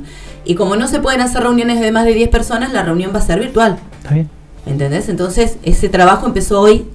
Se, ya se les notificó a las subsecretarias de control ambiental para poder empezar a trabajar. Y por supuesto que también te- dentro de este trabajo tomamos en cuenta el trabajo de las protectoras. Las protectoras son un pilar importa- importante dentro de esto. Totalmente. Este, y no vamos en contra de lo que ellas, eh, lo que ellas realizan, pero sí, este, por ahí nos pasa que eh, va el, el- el inspector o la policía y la persona que tiene un, un perro en tránsito que está en la calle te dice, no, porque las protectoras me dijeron que puede estar en la calle. No, no puede estar en la calle. O si no te dicen, no, el perro no es mío, está en tránsito. Si no es tuyo, no lo tengas, o sea, no lo, no lo traigas en tránsito si vos no tenés el espacio, el lugar para tenerlo. Tengo una pregunta por ahí que tiene que ver con esto que veníamos charlando del financiamiento. Eh, ¿No debería tener un área ambiental, como pasa en otros lugares, eh, la posibilidad de acceder a financiamiento eh, propio para llevar adelante, por ejemplo, campañas? Yo creo que sí, que tendría que tener. Porque hay municipios que cuentan con, por ejemplo, Comisiones, eh, comisiones o, o- o el- o cierto un porcentaje de multas que se hacen eh, de todo tipo, no la, ambien- la ambiental solamente, sino que un porcentaje para un fondo ambiental que tenga que ver con la prevención, que tenga que ver con la generación de infraestructura. Se hace en el deporte. Sí. Sí, sí, Se hace sí. en el deporte con un porcentaje en los impuestos, pero eh, en la parte ambiental me parece que Caleta necesita de, Sí, de- yo creo de- que sí, también hablando mal y pronto de fierros. Porque Sí, por, ahí, por ahí vos tenés, a mí me parece que tenés la buena voluntad, a veces vos decís, no, Con buena poco- voluntad no haces nada. Claro, pero la, la- la buena voluntad de decir, bueno, a ver, yo tengo también gente que puede apoyar y venir a, a- a acompañarnos en esto. Tengo Costen, tengo Cadace, tengo gente que se- las conozco. Yo son, sé que armo algo y están. Bueno, pero para llevar adelante una política necesito financiamiento. Necesito, necesito un pro- diseñar, tengo el programa quizás, la especialidad, la gente que puede llevarlo adelante, pero no tengo el- el- el- los fierros, como decimos, hablando mal y pronto. Me parece que por ahí eh, lo ambiental empieza a estar en agenda hoy un poco más central porque... Está. Sí. No solamente por lo de afuera, porque ¿viste? somos de copiar. Me parece que Caleta tiene problemas ambientales graves Sí. que tienes que tienen son parte de la agenda pública. Está en la agenda pública. Exacto. sí, sí, y que tienen que empezar a estar dentro de la agenda de las decisiones. Porque por Sí. ahí vos dejás algo ahí, sí, aparece en la tapa de los diarios todos los días, pero no lo agarraste. Exacto. ¿sí? Entonces, eh, eh, en eso me parece a mí, por eso hice otro programa yo de ambiente, porque digo, me parece que eh, el modelo Cadaz, el modelo Costen, y, sinceramente no pensé que eran tantos, me, y lo felicito, ojalá se mantenga. Y, y- y otra cosa, ojalá no, y me pongo del otro lado, no en esto, no nos metamos para pudrirla. O sea, que ojalá se mantenga ese espíritu por ahí de, esta gente que no tiene un ánimo de lucro, que le gusta la actividad náutica, que como ustedes por ahí se van a dar charlas por dos mangos con su, con su propio sueldo, con su auto, se llenan de barro y la charla quedó. Entonces, eh, con todo esto no, no alcanza. Me parece que hay que sumar algunas cuestiones más. Por eso, en, en el, en el hecho de por ahí estar a cargo de una Secretaría de Ambiente, o el hecho de diseñar ciertas políticas que tienen que ver, me parece, con lo ambiental, el, el capítulo ONGs y el capítulo financiamiento son, son centrales. Son centrales. Te quería comentar algo con respecto al tema de lo que está haciendo también Ambiente, que creo que está, creo no, estoy convencida de que es una muy buena decisión, que es el tema de los desechos de pescado. A ver. El desecho de los desechos de pescado, eso está considerado un residuo industrial. Eh, hasta hace muy poco tiempo fue un residuo peligroso. Sí. Este, provincia, bueno, y varias provincias lo que hicieron fue declararlo desecho industrial justamente para que pueda ser trasladado de provincia a provincia, que pueda circular. Sí. Este, Porque, el- porque también el residuo se lo puede tratar y convertirlo en algo económico, ¿no? Sí, sí, sí, sí. Eh, y bueno, desde en el mes de febrero surgió la, en, en media- perdón, mediados de enero surgió la posibilidad de poder eh, tratar el pescado y llevarlo a una, mm, est- esto en, apenas ingresamos, tuvimos una conversación con el secretario de Ambiente de Puerto Deseado y de Comodoro Rivadavia, Sí. donde nos comentaron, la, la inquietud mía era qué hacían con el desecho de pescado. Eh, y fue justamente por mm, algo que me pusieron a mí de afuera, Sí. este, que me dijeron, mira, pregunta qué pasa con el desecho de pescado. Bueno, fui... Como una problemática que tiene la ciudad. Exactamente, como una problemática que de hecho cuando nosotros fuimos a la, al basural el, al día siguiente de haber asumido, no pudimos pasar a las cavas. ¿Te acuerdas, Mari? Este, pasa, no pudimos pasar a las cavas de pescado porque este, primero por el estado en que estaba el basural y aparte cuando pudimos pasar nos dimos cuenta que en realidad ese desecho de pescado que está enterrado hace muchos años no ha, te- no ha sido tratado, no tiene, no ha sido inertizado, no tiene Claro. eh, eh, eh, los, este, los tubos de venteo, eh, no, es, es que eso provoca gases que en cualquier momento puede ser o no, ¿me entendés que pueda suceder algo? Aparte es material orgánico. Exactamente, es materia orgánica.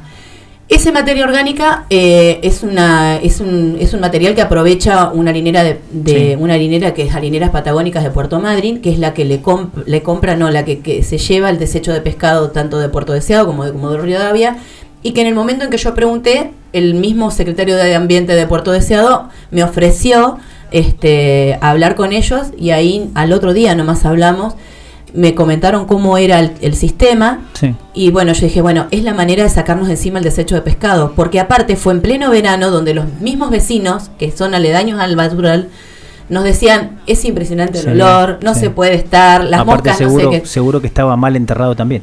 Es- estaban mal enterrados, sí. Entonces, este em, fue una de las cuestiones en la que empezamos a pinchar para que esto, esto se pudiera hacer. Em, en, este, en este caso, lo importante es saber que el, el- el basural nuestro es, eh, es para, para de residuos domiciliarios Claro. no es un basural industrial. Por lo tanto, las, eh, que, las pesqueras, las que, las que este, eh, trabajan en nuestra ciudad, tienen que ver cómo tratar su pescado en el caso de no poder, de, de- de no tener el, el- el- de no darles la autorización de tirar el pescado en nuestro Sí, lugar. sí. Ellos tienen que ver, ver la manera de cómo tratarlo, ¿sí?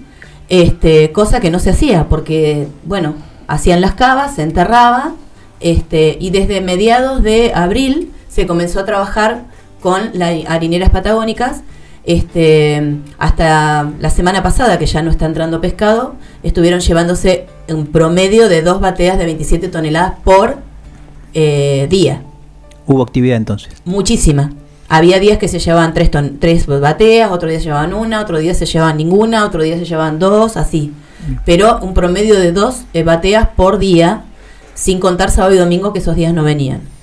Este, es muchísimo. Sí. Es muchísimo Bueno, y es- es- imagínate eso- vos eso la cantidad de de, residuo solución. pesquero que nosotros no tenemos en nuestro lugar. Sí. Es parte de una solución. Es que parte de una Me acuerdo solución. cuando estaba la fábrica de harina de pescado, nos- yo eh, desde educación ambiental siempre la planteé como una solución a un problema ambiental Sí. generado por los residuos de la No así, no así el 90% de los vecinos que se quejaba de los olores. Exactamente.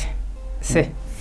Entonces, Claro. eh, ¿qué, qué cosas que, que Bueno, pero hay una, una cuestión también del el tema de, de los olores que había que hacer algo también, Seguro. ¿no? Dar esa solución. sistemas. que, la- temas que el de- empresario de- ponga un filtro era. Exacto. Que el Exactamente. empresario ponga un filtro, Exacto. pero bueno, eh, podría haber quedado un subproducto, generar un movimiento económico en la ciudad. Hoy a mí me da pena porque sale algo que tiene valor. Realmente en el exterior la harina de pescado es muy cotizada. Sí. Es más, eh, hay anécdotas que cuentan, o sea, eh, les cuento así en- entre nosotros porque eh, en, el, en el- yo trabajo en el puerto. Entonces eh, se conoce mucho cuál es el, el destino de, de- de la harina de pescado y en su mayoría la harina de pescado nuestra sale, se convierte en alimentos para perro y entra. Sí, le vuelve a Nunca entrar, lo sí, trae. es verdad. Entonces, si usted tiene un perro, puede hasta tener productos producimos. de harina de acá. nuestra.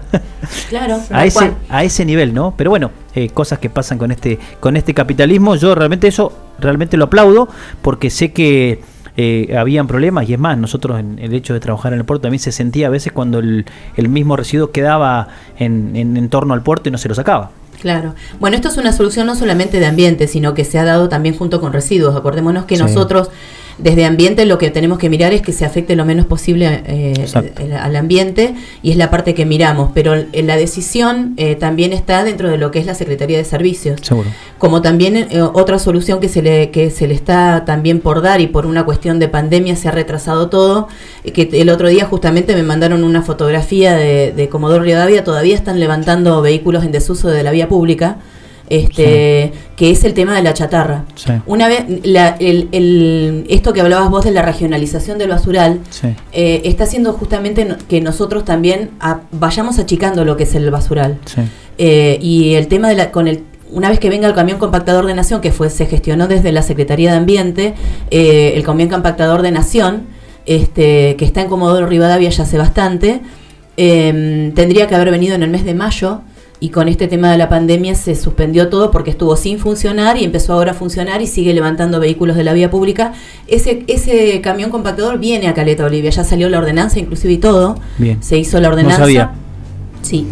Eh, se, se hizo la ¿Qué, ordenanza y qué- todo. qué- qué es lo que plantea? ¿Que es re- el retiro del...? El retiro, ellos vienen y hacen la limpieza de Sí. contaminación de todos los vehículos y se llevan. O sea, por ejemplo, el que, el que tenga un vehículo abandonado en, en afuera de su casa, ¿cómo pasa?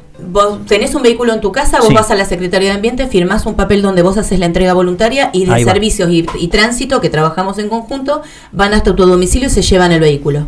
Bien, y el que- Gratuitamente. y el que y el que no va y lo firma, pero tiene el vehículo hace 30 años parado en la casa? Tiene, tiene que firmar la entrega voluntaria. Bien. La entrega voluntaria la tiene que firmar, a no ser que sea un vehículo que encontramos en la vía pública que no se sabe de quién es Claro. el dueño y todo eso. Bueno, vamos, lo retiramos, porque en realidad es un es una algo que no tiene que estar en la vía pública. O sea, ¿sí? la estrategia entonces apunta un poco a eh, mejorar lo, lo que sería el retiro de chatarra a través de una entrega Sí, no voluntaria dicen de, chatarra, de- bueno, dicen vehículos en desuso, pero sí, Bueno. eh, para nosotros normalmente sí. chatarra. Pero la venden, la venden después Sí, como, sí, como De hecho, eh, Nación eh, lo que hace es compactar todo eso y por cada tonelada le paga, al- le paga no, entrega al municipio un monto de dinero que eso no va al municipio sino que va a distintas ONG que Bueno. estén conformadas, Vamos que tengan todavía, todo en re- vamos, que costen, todo- vamos, costen, que Cadacio, están- por favor. que están en regla, que están normalizadas, claro. Eh, y bueno, y ese, esa tarea hay que ayudar con el nosotros no- empadronamiento.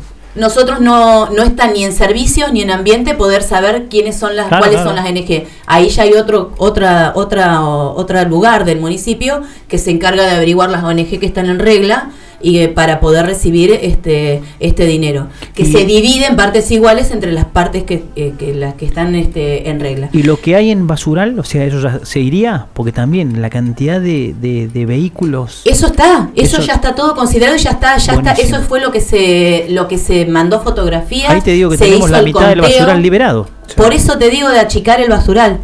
Es una parte muy importante. Sí. ¿Me entendés? Entonces, eh, para, y, y que aparte de esto, lo- nos, nos pasó algo muy eh, al- algo muy significativo que yo digo ahora cuando pase esto, eh, eh, eh, esto también va a ser menos la- las plagas, que el tema de control de plagas en el basural es terrible. Sí. Cuando empezó todo el movimiento de basura en el basural para poder ordenarlo, arreglar esto que, te- que estaba tan mal, eh, lo- todos los que son los barrios aledaños sufrieron muchísimo este, Sí. con, este tema de, de las ratas. ¿Sí? Ratas, alacranes, arañas de los tamaños que no te imaginas, que nunca salieron fotografías en todos lados publicadas, parecían tarántulas, unas arañas que, no sé, que nadie, no, no- yo no las había visto nunca acá. Yo decía, pero esto en una fotografía yo pensé que era una aumentada no sé Sí, cuántas sí, veces, sí. y no, era el tamaño de un puño de una persona. Eh, este, mm, esto fue algo eh, que se necesitó, inclusive los, los vecinos que, que aledaños al basural tuvieron, aumentaron muchísimo eh, el trabajo para lo que es la gente que tiene, hace control de plagas, este, mismo para la municipalidad. Sí. Y muchas de esas ratas que, que no se fueron para otros lados fueron a parar a la parte de, donde está la chatarra. Que ahí es donde estamos haciendo, donde tenemos que hacer nosotros un trabajo ahora Desde la parte de control de plagas, en esa parte para que cuando vengan a levantar esto no vuelva a suceder lo mismo que, sucedió en ese momento cuando se hizo el movimiento de basura. ¿Sí? De, de poder re- de empezar a trabajar con las máquinas y todo lo demás. Así que bueno, eso es otra, otra cuestión este, muy importante eh, que también creo que, que, tiene que ver con, con, esto de poder eh, aunar criterio y todo lo demás. Y esto salió de la secretaría, o sea, de algún Bien. recorte de diario que alguien vio en la secretaría y dije, Silvina, tenemos que pedir esto. Sí. Y lo buenísimo de esto es poder trabajar en equipo. El trabajo en equipo para mí es fundamental. ¿Cuánta gente hay en ambiente hoy? En ambiente con inspectores y todo, alrededor de 80 personas. Lo que pasa que eh, tenés, entre las 80 personas, tenés muchos que son planes y cooperativas que en este momento no están trabajando. Después tenés la gente que tiene más de 60 años y todo lo demás, pero Sí. Eh, la verdad que hemos tenido una buena un- una buena este, convocatoria. El, el día que, que- que me presenté y que les pedí trabajar, fueron muy pocos la gente que no se que no estuvieron en realidad por una cuestión de enfermedad, de derivados Sí, sí. o que siguieron con el paro, muy poquitas. Este, el resto se sumó todos a trabajar a pesar de que no teníamos lugar, porque no teníamos en ese momento seguíamos en las mismas condiciones con las que estuvo, estuvo cerrado un montón de años. Se habló, se habló de eso, de que no había un edificio que no tenía gas. Bueno, pero, pero seguía, seguía de la misma manera. O sea, no, no es que nosotros llegamos al edificio y había gas. No. Sí, sí. La gente siguió trabajando, ¿me entendés? Que eso es muy bueno. Mirá. Hoy seguimos en la misma Hoy seguimos en las mismas condiciones porque estamos en, en un lugar donde eh, ahí recién me acaban de mandar ahora que acaban de poner los calefactores. Pero Porque seguro porque abriste la radio.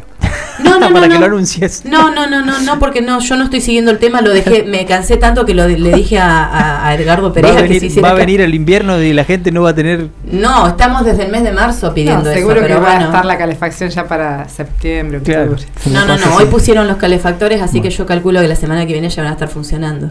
Hoy es día viernes, así que este, pero bueno, los colocó servicios. Hay este, como, hay Silvina como un, me, me pasa de poco de ver, tengo amigos trabajando en el área ambiental, me parece como que la cuestión ambiental fue ganando terreno, pero también fue subiendo en rango eh, a nivel decisión. Sí. O sea, me parece que el- el- no es casual que en la provincia tenga una secretaría de ambiente. O sea, antes era, eh, ni si- me- no sé si en una dirección de ambiente. Me, Dire- me- me ¿qué era, pasa?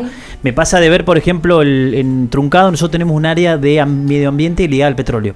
Y Claro. también, también subió de rango. O sea, eh, eh, estas cuestiones que decís, bueno, a ver, esta persona que ponen con su equipo de trabajo, o sea, tiene más decisión, puede tomar decisiones de, de policía ambiental, de clausura. Esa persona que vos decís, en la- la- lo que está entruncado, que depende de ambiente de provincia, Es inclusive ahora es una subsecretaría y, y desde, desde esta gestión, desde esta gestión no de municipio, sino de la gestión esta 2019 con este Bertinat, que Bertinat igualmente estaba antes, lo que hicieron ahora fue de em, eh, estar prestando atención también no solamente a lo que es petróleo, a lo que es hidrocarburos, sino también a otras cuestiones. Ya hemos tenido varias visitas del grupo, o sea, que, ha venido de Sebastián Giorgión con Sí.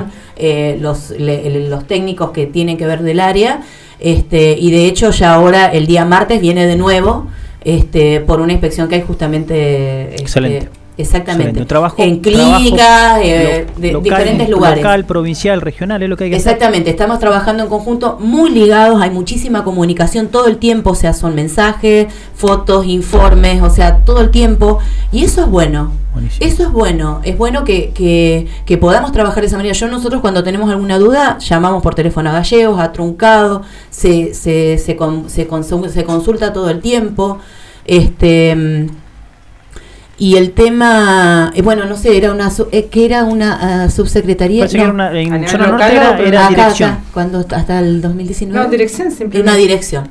Una dirección. El hecho de haber subido, de, o sea, de haber jerarquizado la secretaría, haber llegado a secretaría, creo que es una muy buena decisión. Pero igualmente nos falta. Seguro. Yo todo el tiempo estoy reclamando cosas. Yo entiendo que estamos en Te época de pandemia y todo Te lo demás. y- pero me parece que les vas a ganar. Eh, sí, yo creo que, que en algún, no, no sé si les voy a ganar en algún momento, pero, pero que mm, no pueden decir que no estoy reclamando porque estoy todo el tiempo yendo Seguro. y pidiendo y, eh, y entiendo que hay otras prioridades a- actualmente, pero este, me parece de suma importancia que, que podamos este, mm, eh, seguir haciendo lo que estamos haciendo. Y a nivel, a nivel este de con, con obras públicas estamos trabajando en lo que es zona de chacra, con las vertientes, algo muy importante, algo que no se le dio nunca importancia. Se hizo un estudio de agua y nada más. Sí. El- los estudios de agua se volvieron a hacer, se comprobó que son no son aptas para consumo humano, pero sí son con su- para, para riego. Eh, justamente con la avenida de la última que ves que vino Sebastián Giorgión, que fue hace dos, tres semanas atrás, este, le pedí un estudio hidrológico de, de- del- de- de ahí porque eh, la- los vecinos dicen que es de recuperación secundaria. Quiero Ah. saber si es de recuperación secundaria o no. No, Bueno, eh, Eh, yo igual lo- yo lo pedí. saben que me lo digo al aire, pero los invito a que lean la tesis de Imposible. la tesis de grado de Silvio Romano, que está relacionada con riego en zona de chacra. Ajá. Me acuerdo del año eh, 2000, no quiero mentir, pero 2004, 2005 hizo un trabajo sobre el riego en zona de chacra y analizaba los suelos. Ajá. Y la crítica era el tema de, de- de lo mal que se eh, utilizaba el- el- la cuestión de riego Sí. y cómo también todo era como, era, decir, él, analizaba como, un, como una pista donde, donde el agua corre todo el tiempo, cae y corre. y Se va- desborda. Exacto. Se desborda y va a parar hacia las chacras de las aguas donde va arrastrando todas las Exacto. sales del suelo, por eso también el agua es salina, que por ahí no sirve para... Ahí va la capacitación también, Eh, porque, ti- o sea, la- Recuperación secundaria es imposible que No, sea no. porque vos inyectás a cuántos metros No, hacia no, abajo, no. 3.000, No, no. 3.500 metros, no, no es, por- es No, no, no. Una Bueno, locura la duda, pensar la eso. duda los vecinos la tienen y nosotros tenemos que darle la Seguro, respuesta. seguro, muy bien. ¿Sí? Muy bien. En primer lugar, él dijo que no había problema, que se iba a hacer. Y eh, la, la idea, en realidad, y que estamos trabajando con servicios públicos en eso, es que, eh, que, la- que el agua ese se aproveche. Que no, no puede seguir yendo por canales, ¿me entendés? Sino que pueda servir para... Hay una zona de chacras que le falta el agua, Sí. que no la tiene.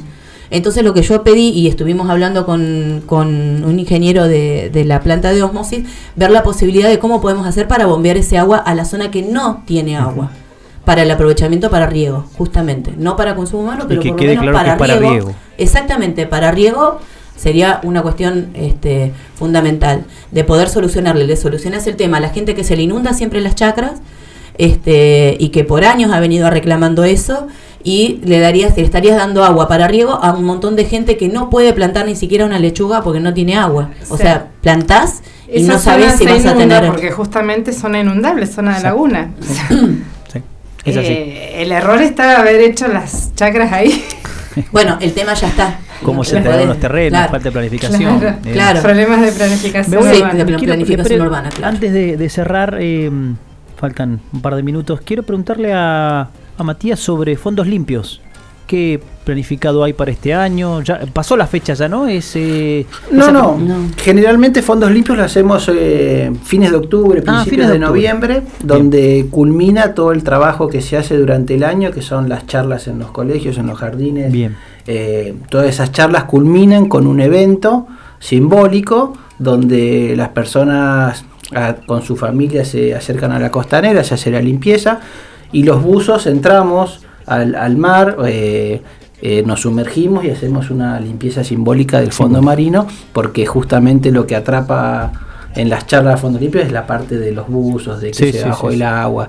Y es los el tema. ¿eh? Los videitos que Los de videitos lo que se saca, de lo que se saca también como sorprende a veces. Claro, sí, toda la basura que encontramos cuando sacamos. Lamentablemente, bueno, este año no se pudieron hacer las charlas porque no empezó la actividad y también tenemos una restricción muy grande de lo que es prefectura que no nos autoriza eh, hacer el buceo en esta zona justamente por los residuos industriales, por todo el peligro que conlleva bucear en nuestra zona, acá en Caleta. Que bueno, es un para discutir aparte, pero la prefectura no nos autoriza a hacer el, Ahora, el buceo de fondos limpios. ¿hay, ¿Hay jurisdicción de prefectura hacia abajo? Sí, Sí. sí. Sí, prefectura te tiene que dar la autorización. Prefectura tiene que dar Pensé que era en, en el litoral del manejo del ingreso al, al, al mar. Después que para lo que No, es el, aguas igual. el trabajo va hacia abajo, me, me lo dudaba por eso. Pero y más cuando uno va a hacer una limpieza, que eh, habrá que se, pues, se gestiona por nota, que Sí, se gestiona por nota, la nota va a Buenos Aires y Buenos Aires pide unos requisitos que, que bueno, que te desalientan porque es de Claro. cumplimiento imposible. Claro. Lo que te piden directamente, imposible.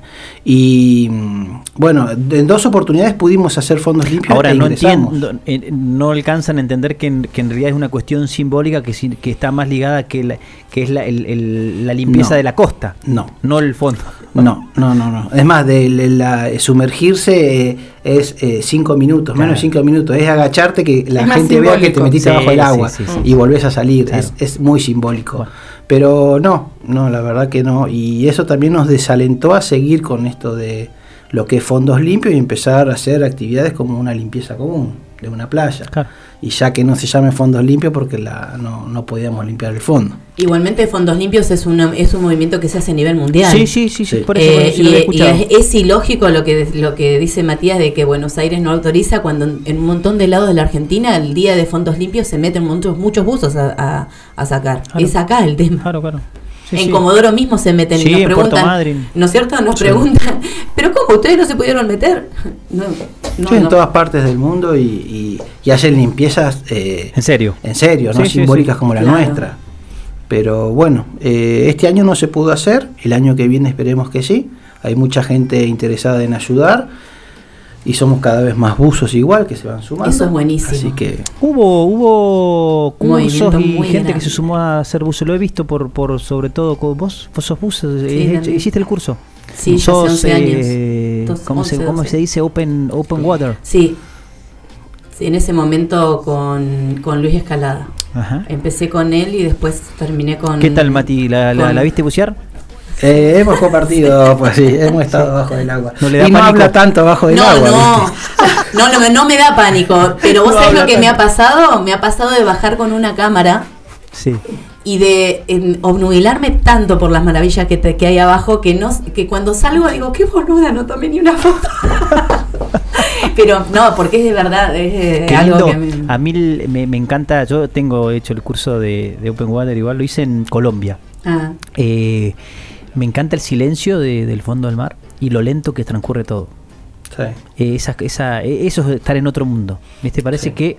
Y, La salí- armonía. y, cu- y cuando salís y volvés a la realidad decís, Sí. qué bueno estar acá abajo un rato, un buen a- rato. te digo que es una es un es un buen ejercicio porque aprendes a observar a, a observar no a mirar a observar Sí. porque hay cosas que se camuflan entre en, la- en las rocas, Sí. entre las, las plantas, ¿no? Entre la vegetación, la- la- la- la- las plantas acuáticas, entre las piedras, en- que vos decís, a mí me, me pasó en una oportunidad de ir buceando y tenía, en ese momento yo estaba en el curso y Ángel, el señor que, que- que me acompañaba, me dice, me hace señas de que mire y toca con un dedo nada más el fondo, nosotros no, no tocábamos el fondo, estábamos neutros y, y toca así y se levantaron pero un montón de cositas así chiquititas que yo digo, en ese momento parecían como arañas que yo me agarró una desespera era mi primera vez imagínate yo decía en ese momento yo tenía miedo que se me metieran por la manga yo nada que ver porque es de neoprente que tenés re apretado todo viste pero bueno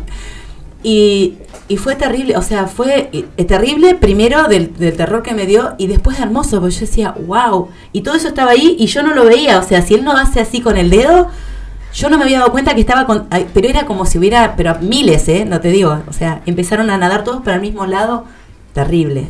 Así que eh, la vida que hay ahí es algo que, nada, me- a mí me, me, me emociona mucho. ¿Y cuando- mm, Matías Costen tiene cursos de buceo gratuitos?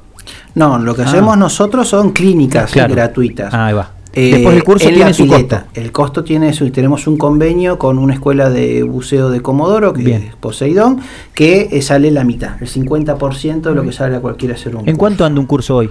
Ahora en 14 mil pesos. Ah, no es tan caro. No, no en Madrid te sale 26, 28. Sí, sí. Sí.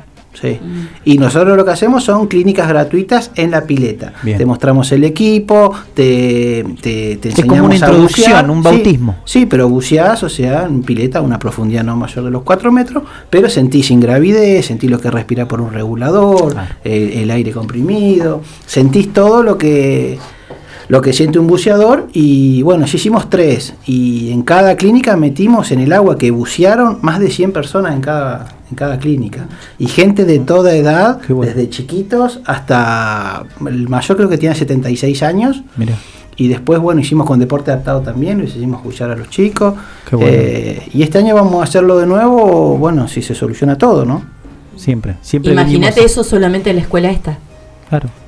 Claro, claro, Y claro. no es la única escuela, ¿eh? Sí, sí, sí, sí, no, me imagino. Y, pero bueno, Es eh, o muchísima sea, la gente que se ha sumado al buceo y eso es, es, un- es una gran labor también esto, porque decir, bueno, a ver cómo uno acerca también a, a las personas al agua o al mar eh, de, este, de distinta forma, ¿no? Va, eh, nosotros, eh, me acuerdo, y hacíamos cada barbaridad cuando éramos jóvenes de, de estar en el muelle, met- subirnos al, al muelle y tirarnos. Eh, eh, eh, eso no se puede más. No, no, ya no se puede más. Pero tampoco, por ejemplo, teníamos acceso a un kayak. O sea, eh, hoy Claro, también se hizo por ahí. Se hizo un poco más fácil, por más que los costos está ahí por eso un poco elevados, pero es más accesible.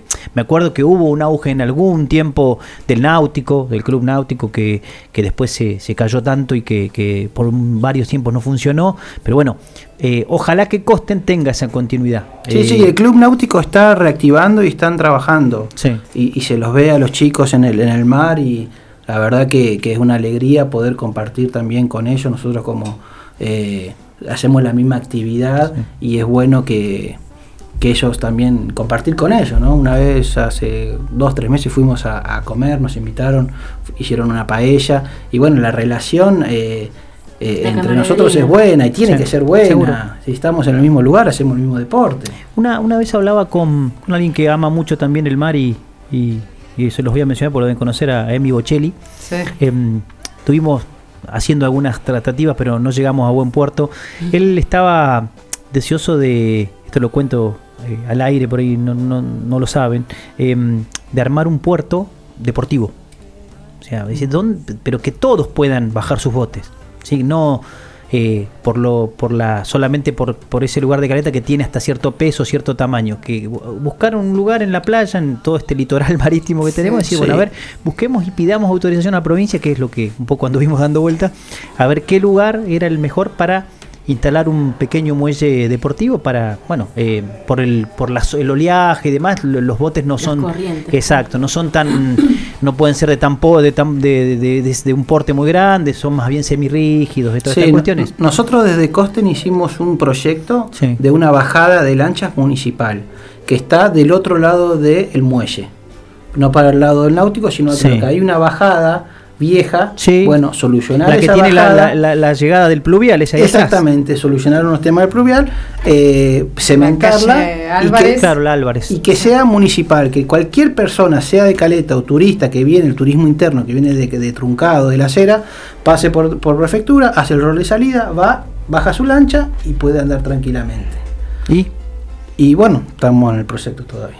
vamos Ah, no todavía. lo presentaste todavía. Sí, sí, lo hablamos, sí, sí, sí, sí. Ah, Está sí, sí, presentado. sí, está presentado. Bueno, Ah, ojalá.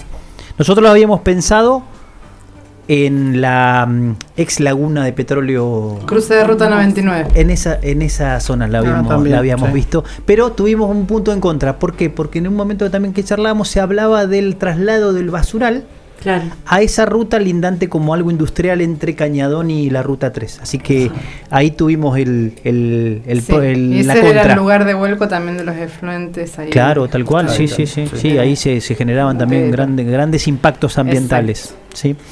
Chicos, eh, voy cerrando.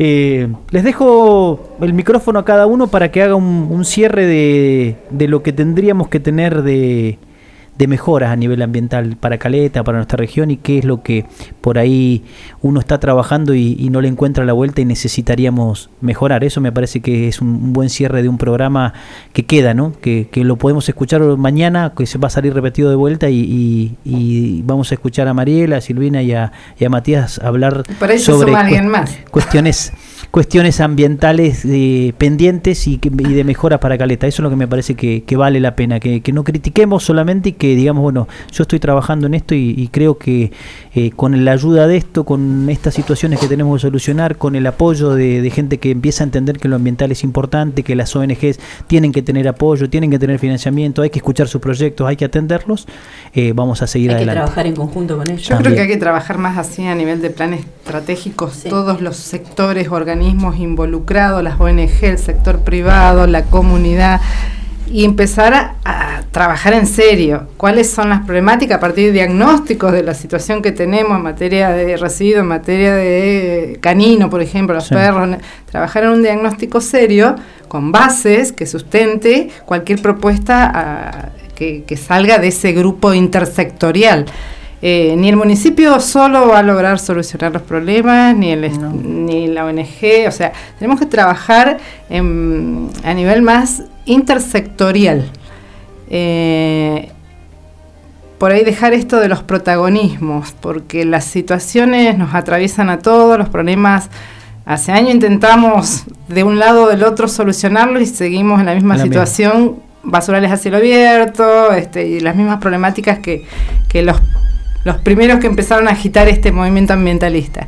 Entonces es necesario eh, sentarse a trabajar en serio, coordinado, eh, con profesionales que respalden este trabajo. Si no los tenemos, buscarlos, porque realmente no los tenemos a veces dentro de las áreas municipales, este, pero sí se puede gestionar. Eh, respaldarnos por ahí en, instituciones académicas científicas y otras eh, experiencias de otros eh, de otras comunidades que han avanzado en esto, empezar a abordar los problemas de manera regional, la solución a los problemas, porque justamente compartimos las mismas situaciones todas las localidades. Entonces, eh, una forma de abordarlo es esto, darle soluciones regionalmente y, que todos los sectores participemos de, la solución a los problemas y también de evaluar y de, y de redireccionar las actividades que vayamos generando. O sea, en cuanto a la educación ambiental, que es lo mío, para mí es un pilar, es central, porque los problemas ambientales que tenemos justamente se deben a la falta de educación. Y cuando hablo de educación, de es educar a todos los sectores de la comunidad, no trabajar solamente con las escuelas. O sea, aprovechar los recursos que tenemos, que de hecho tenemos el Consejo Agrario, tenemos un Museo Educativo Patagónico, eh, tenemos la universidad, tenemos eh, no solamente a nivel local, tenemos a nivel regional, Centro de Investigaciones de Puerto Deseado, eh, un montón de organismos que están trabajando en distintas temáticas ambientales. A nivel provincial, bueno, lo tenemos a Silvio en gestión de residuos, que eh, es una de las personas más preparadas en, acá a nivel eh, provincial y regional, podríamos decir, en materia de residuos. Entonces es cuestión de empezar a trabajar en serio y aprovechando los recursos que tenemos, me parece. Eh, sí, sí, sí. opino lo mismo y a la vez invito a la gente a sumarse, a, dejar un poco la comodidad de la crítica por por redes sociales y, sumarse. Obviamente el que hace se equivoca, hay un montón de cosas que no que por ahí no lo hacemos de la mejor manera y la buscamos solucionar, pero eh, es cuestión de sumarse a la actividad que sea, a la actividad que le guste, ya sea voluntariado, cadase, coste, en un club de fútbol, armar algo, es fácil armar algo, se puede, nosotros los hemos hecho desde empezar de cero con algo y, y funciona. Así que invitar a la gente que haga, que participe y que si esto es nuestro, esto es algo que, es para todos y para las eh, generaciones venideras que, que, que van a estar acá, ¿no? Pero también está bueno esto de poder abrir esta mirada, de proyectarse eh, como actividad turística también con todo lo, el patrimonio que tenemos. Tenemos que estar bien eh, ambientalmente también para abrir el juego turístico. Entonces tenemos que resolver los problemas de base urbanos que tenemos, que, o sea, cualquier asentamiento urbano genera impacto ambiental, cualquier actividad productiva genera impacto ambiental, pero entonces tenemos que tratar de compatibilizar estas actividades con eh, de tratar de que ese impacto sea el menor posible y podamos desarrollar tanto las actividades sociales, culturales, económicas, científicas, educativas, todo en el mismo ambiente de manera respetuosa y que nos lleve. Ya lo dijeron todo. Justo que tenías el, el, cierre no, final. No, ¿qué voy a decir? No, Silvi, ¿sabes qué? Yo, dos, problemáticas que me tenés que decir. Eh, me quiero irme de la gestión ambiental habiendo solucionado este tema. El tema de los perros perros y eh, yo sé que el tema de cloacas no está en mis manos porque es de servicios públicos, pero sí eh, estamos trabajando en conjunto y justamente eh, entré en un cargo que a nivel provincial, Totalmente. que si bien no es una cuestión local lo que se va a abarcar, sino que soy referente ante nación de la provincia, y se van a elevar problemas ambientales que tienen que ver eh, con, con todas las, las, que son comunes a todas las provincias costeras. Eh, justamente ayer tuvimos una reunión y, lo que se quería, este, lo que yo que lo que yo propuse fue justamente el tema del, eh, del tratamiento de los líquidos cloacales que como decía hace un rato, hace, un rato atrás, este, no es un tema que es solamente de Caleta Olivia. Así que creo que supongo que me van a dar bolilla. Hola. Ojalá. Cierro entonces, hago mi editorial con los chicos acá delante nuestro, respetando el distanciamiento. Eh, les voy a agradecer, la verdad que es un programa interesante el que hemos tenido. Eh, ojalá que se abran muchas voces también y vea, se sume mucha gente, como decía Matías, también a, a Costen, a, este trabajo que viene siendo hace años también Cadase, y que también podamos ver muchos más funcionarios del rubro ambiental eh, escuchados, por sobre todo escuchados y, dándoles una mano para que todos entendamos que como ciudadanos tenemos que tener la cuestión ambiental dentro de nuestra casa, dentro de nuestra vida, eh, tener conciencia ambiental, ¿sí? Eh, porque es como decía también Matías, eh, nuestras generaciones venideras van a, van a cobrarnos lo mal estamos trabajando en estas cuestiones. Eh, siempre hay cuestiones positivas para atender. eh, siento que en estos dos programas que, que hemos trabajado hay gente que, que tiene muchas ganas por hacer, tiene muchas ganas por aportar y eso es muy importante. Que ya que nuestra ciudad, nuestra región no esté caída y que tengan ganas de sacar adelante lo ambiental que nos involucra a todos es importante. Les agradezco. Cierro el programa de pasajeros, pasajeros número 14, con eh, Mariela, con Silvina y con Matías. Nos vemos la próxima. Gracias a todos. Muchas gracias. Gracias a vos.